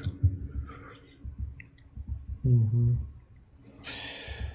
Потом, смотря где вот, театр военных действий, кто на кого будет нападать. Вот это зависит. Если они на нас будут нападать, ну, одна ситуация. Если мы нападем на Турцию, другая ситуация. То есть, как бы у нас даже негде там особо поле боя-то где будет. В Сирии нас там, естественно, уничтожат сразу, это понятно. А в других местах как? Краснодар... Они высадят десант на Краснодар... в Крыму, что они будут делать?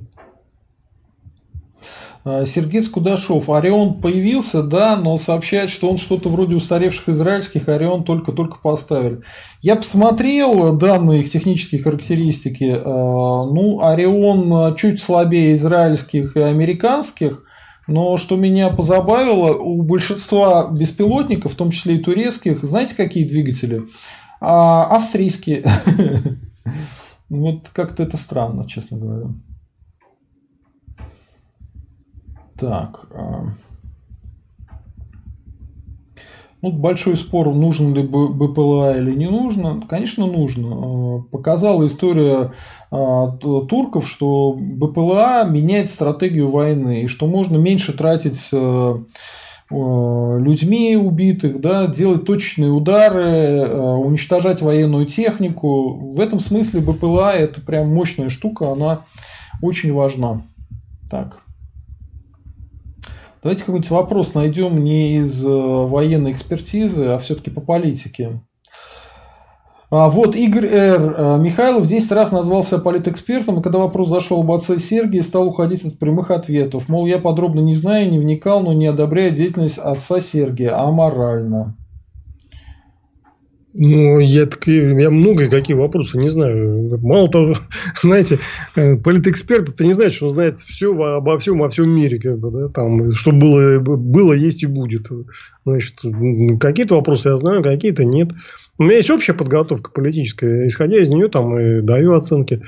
Э, я осуждаю не то, что там отца Сергия, а осуждаю то, что дошла история до такого, в общем, до такого конца. Как бы, да, и он, как человек, в общем-то, ответственный да, за свои э, действия, он тоже несет, конечно, ответственность. Я не говорю, что он там один виноват во всем. Как. Почему? Я, как я наоборот сказал, что критика вполне может быть оправдана, но значит, не надо было доводить э, до такой ситуации, когда, на, когда его самого закрыли там в тюрьме. Что от этого лучше, что ли, стало кому-то?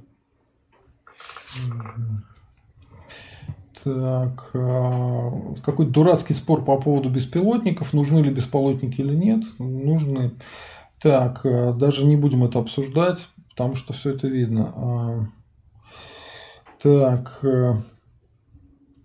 Сергей Скудашов. Мочить Стрелкову в Российской Федерации стали сразу после интервью. Спросите Михаила, у него ролик на эту тему даже есть. Ну, прокомментируйте, Евгений Эдуардович. Не, ну понятно, что сразу там действительно э, это не, не прошло незамеченным интервью. Там были выпады уже тогда. Но к концу года действительно это стало более серьезно. То есть такой просто залп произошел. По, по... Ну, я бы не сказал, что он такой какой-то сверхмасштабный, но вполне реальный пропаг... с точки зрения пропаганды. То есть они как бы так ограниченными силами, но нанесли информационный удар по Стрелкову. Это, это, это правда. Но это не значит, что там завтра что-то с ним власть будет делать. Тут вариантов может быть много, почему так сделано. Я думаю, что основная э, причина в том, что он просто стал набирать обороты, и это многим не нравится. А, вот тут еще у нас а, вопрос такой. А, Олег Кошелев, это наш спонсор. Народ, подписывайтесь, становитесь нашими спонсорами. Евгений Эдуардович, что скажете про Шлосберга? Левантийцы его как главного провинциального правдоруба продвигают. Ну да, его давно ну, продвигают, он давно уже федеральный политик. Ну, я Шлусберга знаю, конечно, давно, там 25 лет. Значит, он действительно правдоруб. Значит, это по многим вопросам его даже по региональным там поддерживал, да не только по региональным. Хотя он был против меня все 8 лет. И, ну, я с ним особо не боролся, потому что у меня без него хватало врагов посерьезнее, чем он тогда, в тот момент. Значит, он возглавлял там Яблоко постоянно. У него была своя газета э, Псковская губерния, которая там все время со мной боролась. Но она была э, влиятельной, но не, не самый опасный для меня как бы противник. Поэтому я его, честно говоря, особо не, то есть не особо вообще не трогал.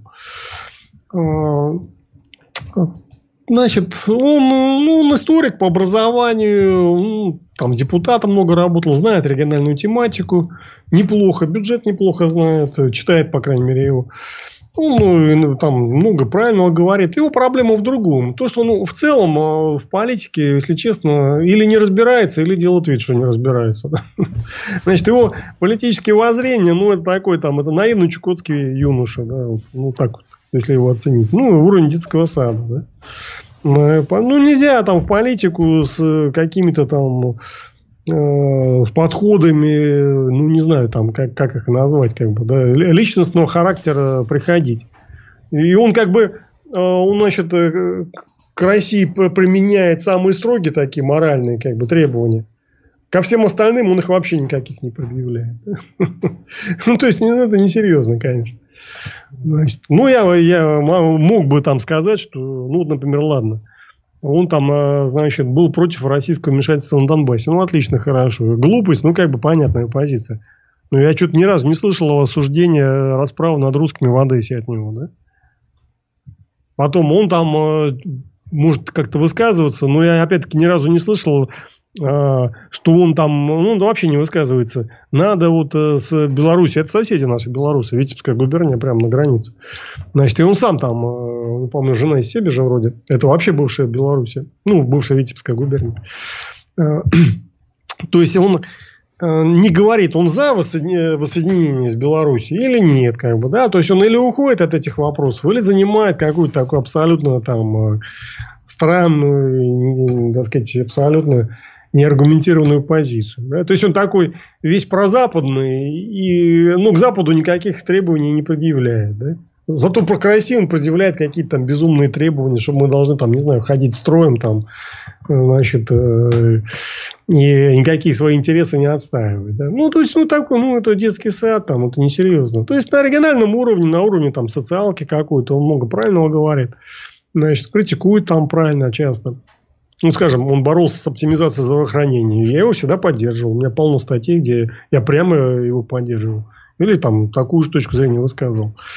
Значит, э, ну, большой политике это, конечно, это просто несерьезно. А, Реал Разбан МС. Вопрос. А ваши прогнозы на думские выборы в целом и по Хабаровску отдельно? Ну, в Хабаровске могут быть сюрпризы.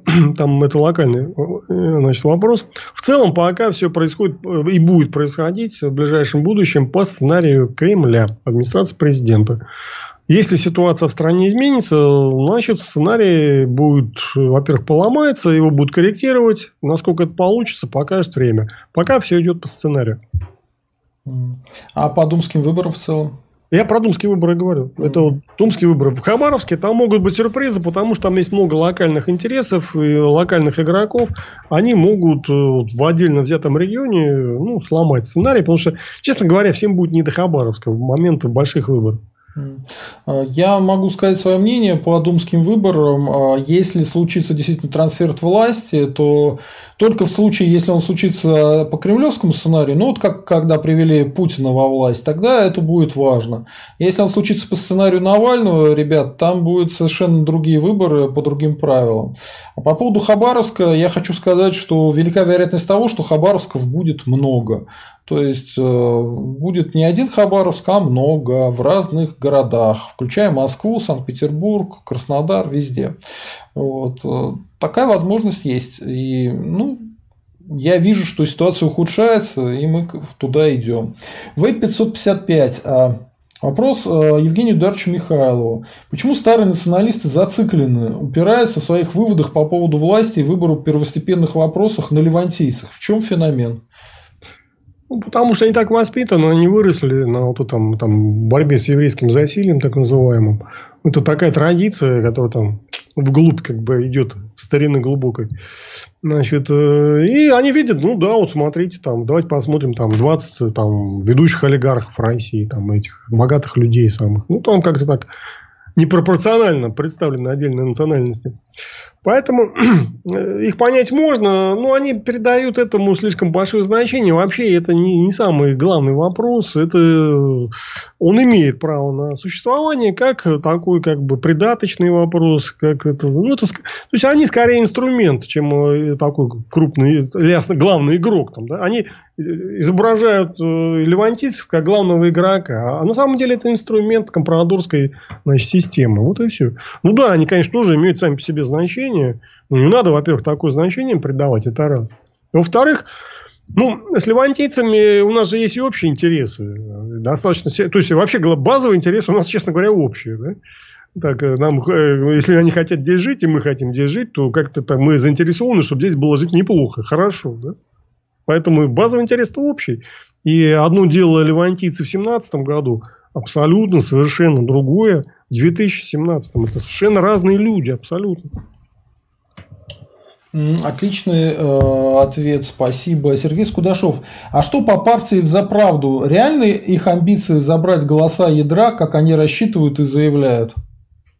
Ну, если такой будет сценарий, если им дадут что-то забрать, они заберут. Э, там, почему? Есть платформа у них, на которой можно это сделать.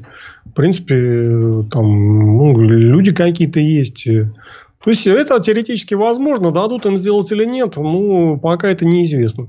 Пока они, э, значит, готовятся, там, пытаются что-то там развернуть, э, значит, свою партию. Ну, как вариант, может быть, им что-то дадут. В принципе, э, я думаю, минимум 3% им дадут набрать. У них такой потенциал есть. Это значит, получат госфинансирование. Это уже хорошо. Получат ли они 5% и создадут ли свою фракцию, это пока, я думаю, под вопросом, будет зависеть от общего расклада. В целом, э, глобально что-то где-то так забрать они вряд ли смогут, потому, просто потому, что они ну, недостаточно сильны для этого. И самое главное, я пока не вижу, что такой расклад будет принят Кремлем. Я хочу добавить небольшое наблюдение. Э, у меня видео выходит на разных платформах, на разных каналах.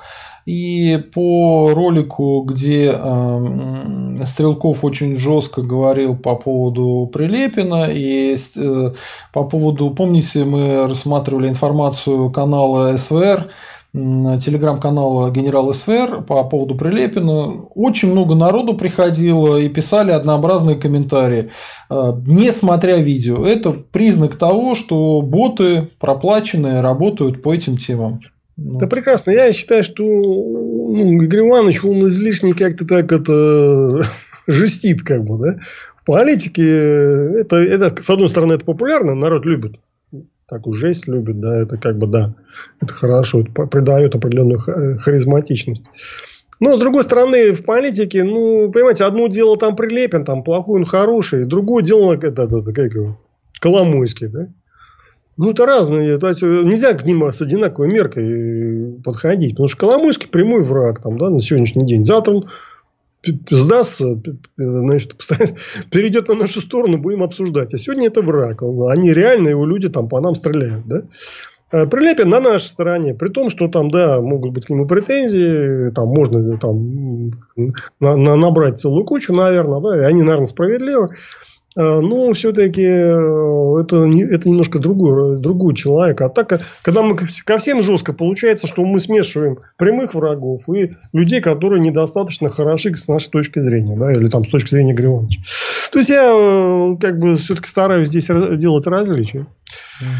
Поэтому, ну да, есть нюансы, конечно, что говорить. Сергей Скудашов. Так, компрадорская система – инструмент левантийцев и левантийцы – инструмент компрадорской системы. Мое Конечно. мнение, что левантийцы – это инструмент компрадорской системы. Естественно, левантийцы – инструменты компрадорской системы. Они и созданы, вообще-то, в какой-то степени искусственно. Потому что э, вот эта концепция единого еврейского народа, она активно э, создавалась в основном в XIX веке, когда э, там их из разных, в общем-то, достаточно групп э, такого европейского и полуевропейского населения создали, значит, вот единый народ. Если вы посмотрите на Израиль, э, съездите в Израиль, вы увидите, что вот израильский народ, израильтяне, даже если там, отставить арабов, оставить только евреев, они состоят из очень таких э, больших и достаточно запнутых общин. Я и могу даже сказать, они состоят из э, европейских ашкенази, они состоят из э, арабских сефардов и испанских сефардов, они состоят конкретно из черных, и они состоят из выходцев из там бывшего СНГ, да? Ну, так. Я думаю, вот эти, значит, выходцы из, из бывшего СССР, они гораздо ближе к народам СССР, в первую очередь, к русским, чем к каким-то там фалашам. Ну, поэтому их в Израиле и называют русскими. Ну, там есть просто много русских, потому что там какие-то мужья, жены, дети, там, там, там много просто ну, да. чисто русских. Там не то, что их много, но они есть там достаточно много. Значит, большая доля выходцев из России. И а, выходцы, особенно последние вот этой волны большой, да, ну, СССР, они реально по культуре ближе к русским, чем, ну, я не беру там, там Ашкенази, а если взять Фалашега из Эфиопии, ну, они к русским ближе просто по, по, по всем параметрам, mm. чем к, к своим вроде бы одноплеменникам, фалашам, которые приехали из Эфиопии и совершенно из другого мира. Поэтому такой вопрос, он достаточно сложный. Но грубо, конечно, они, они больше инструмент – Э, систему, да, чем они как бы вот хозяева этой системы. Они один из инструментов, да, они имеют свою там долю, они имеют свое влияние, это серьезные как бы люди, но все-таки это, э, это не главные как бы люди в этой системе. Давайте крайний вопрос и будем заканчивать. Веб 555. Вопрос Евгению Дарчу Михайлову. Не задумывайтесь создать свою партию? Ну, я думаю, участвовать или не... Я постоянно там вопрос есть. Участвовать каким образом в какой-то политике, региональной или общефедеральной. Это вопрос, я, над этим я задумываюсь. Создавать партию, ну, поймите, во-первых, чтобы на что-то серьезно претендовать, ну, не получится при нынешнем раскладе. На, как бы, участвовать, это я могу и в других партиях. Там, я же шел там на выборы от нескольких партий. Как бы. Меня, правда, так последовательно снимали из всех, э, от всех партий, значит, разных. А, ну, самая главная проблема это даже не расклад, это скорее ресурсы. Да? Ну, для партии, если ее создавать, нужны большие серьезные ресурсы и на долговременной основе которых нет. Не только у меня нету, у того же Игоря Ивановича их нету, там что говорить.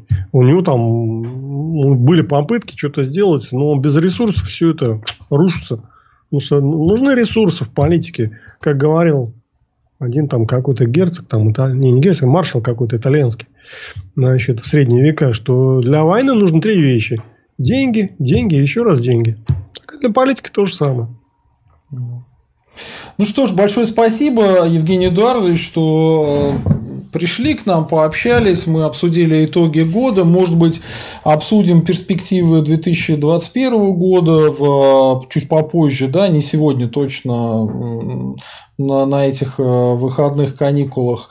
А, а, это было очень интересно, об этом стоит задуматься. Мы сегодня обсудили возможность того, что Путин в следующем году все-таки уйдет. И а, самые крупные события 2020 года. Всем большое спасибо, народ, кто нас поддерживает. Ставьте лайки, подписывайтесь на канал, присылайте комментарии, свои донаты, становитесь спонсорами канала «Русский интерес». Завтра у нас э, будет тоже стримы, смотрите на первой странице нашего канала, внизу там есть расписание стримов ближайших. А, всем счастливо, всем пока, большое спасибо, Евгений Эдуардович, что пришли к нам сегодня. до свидания.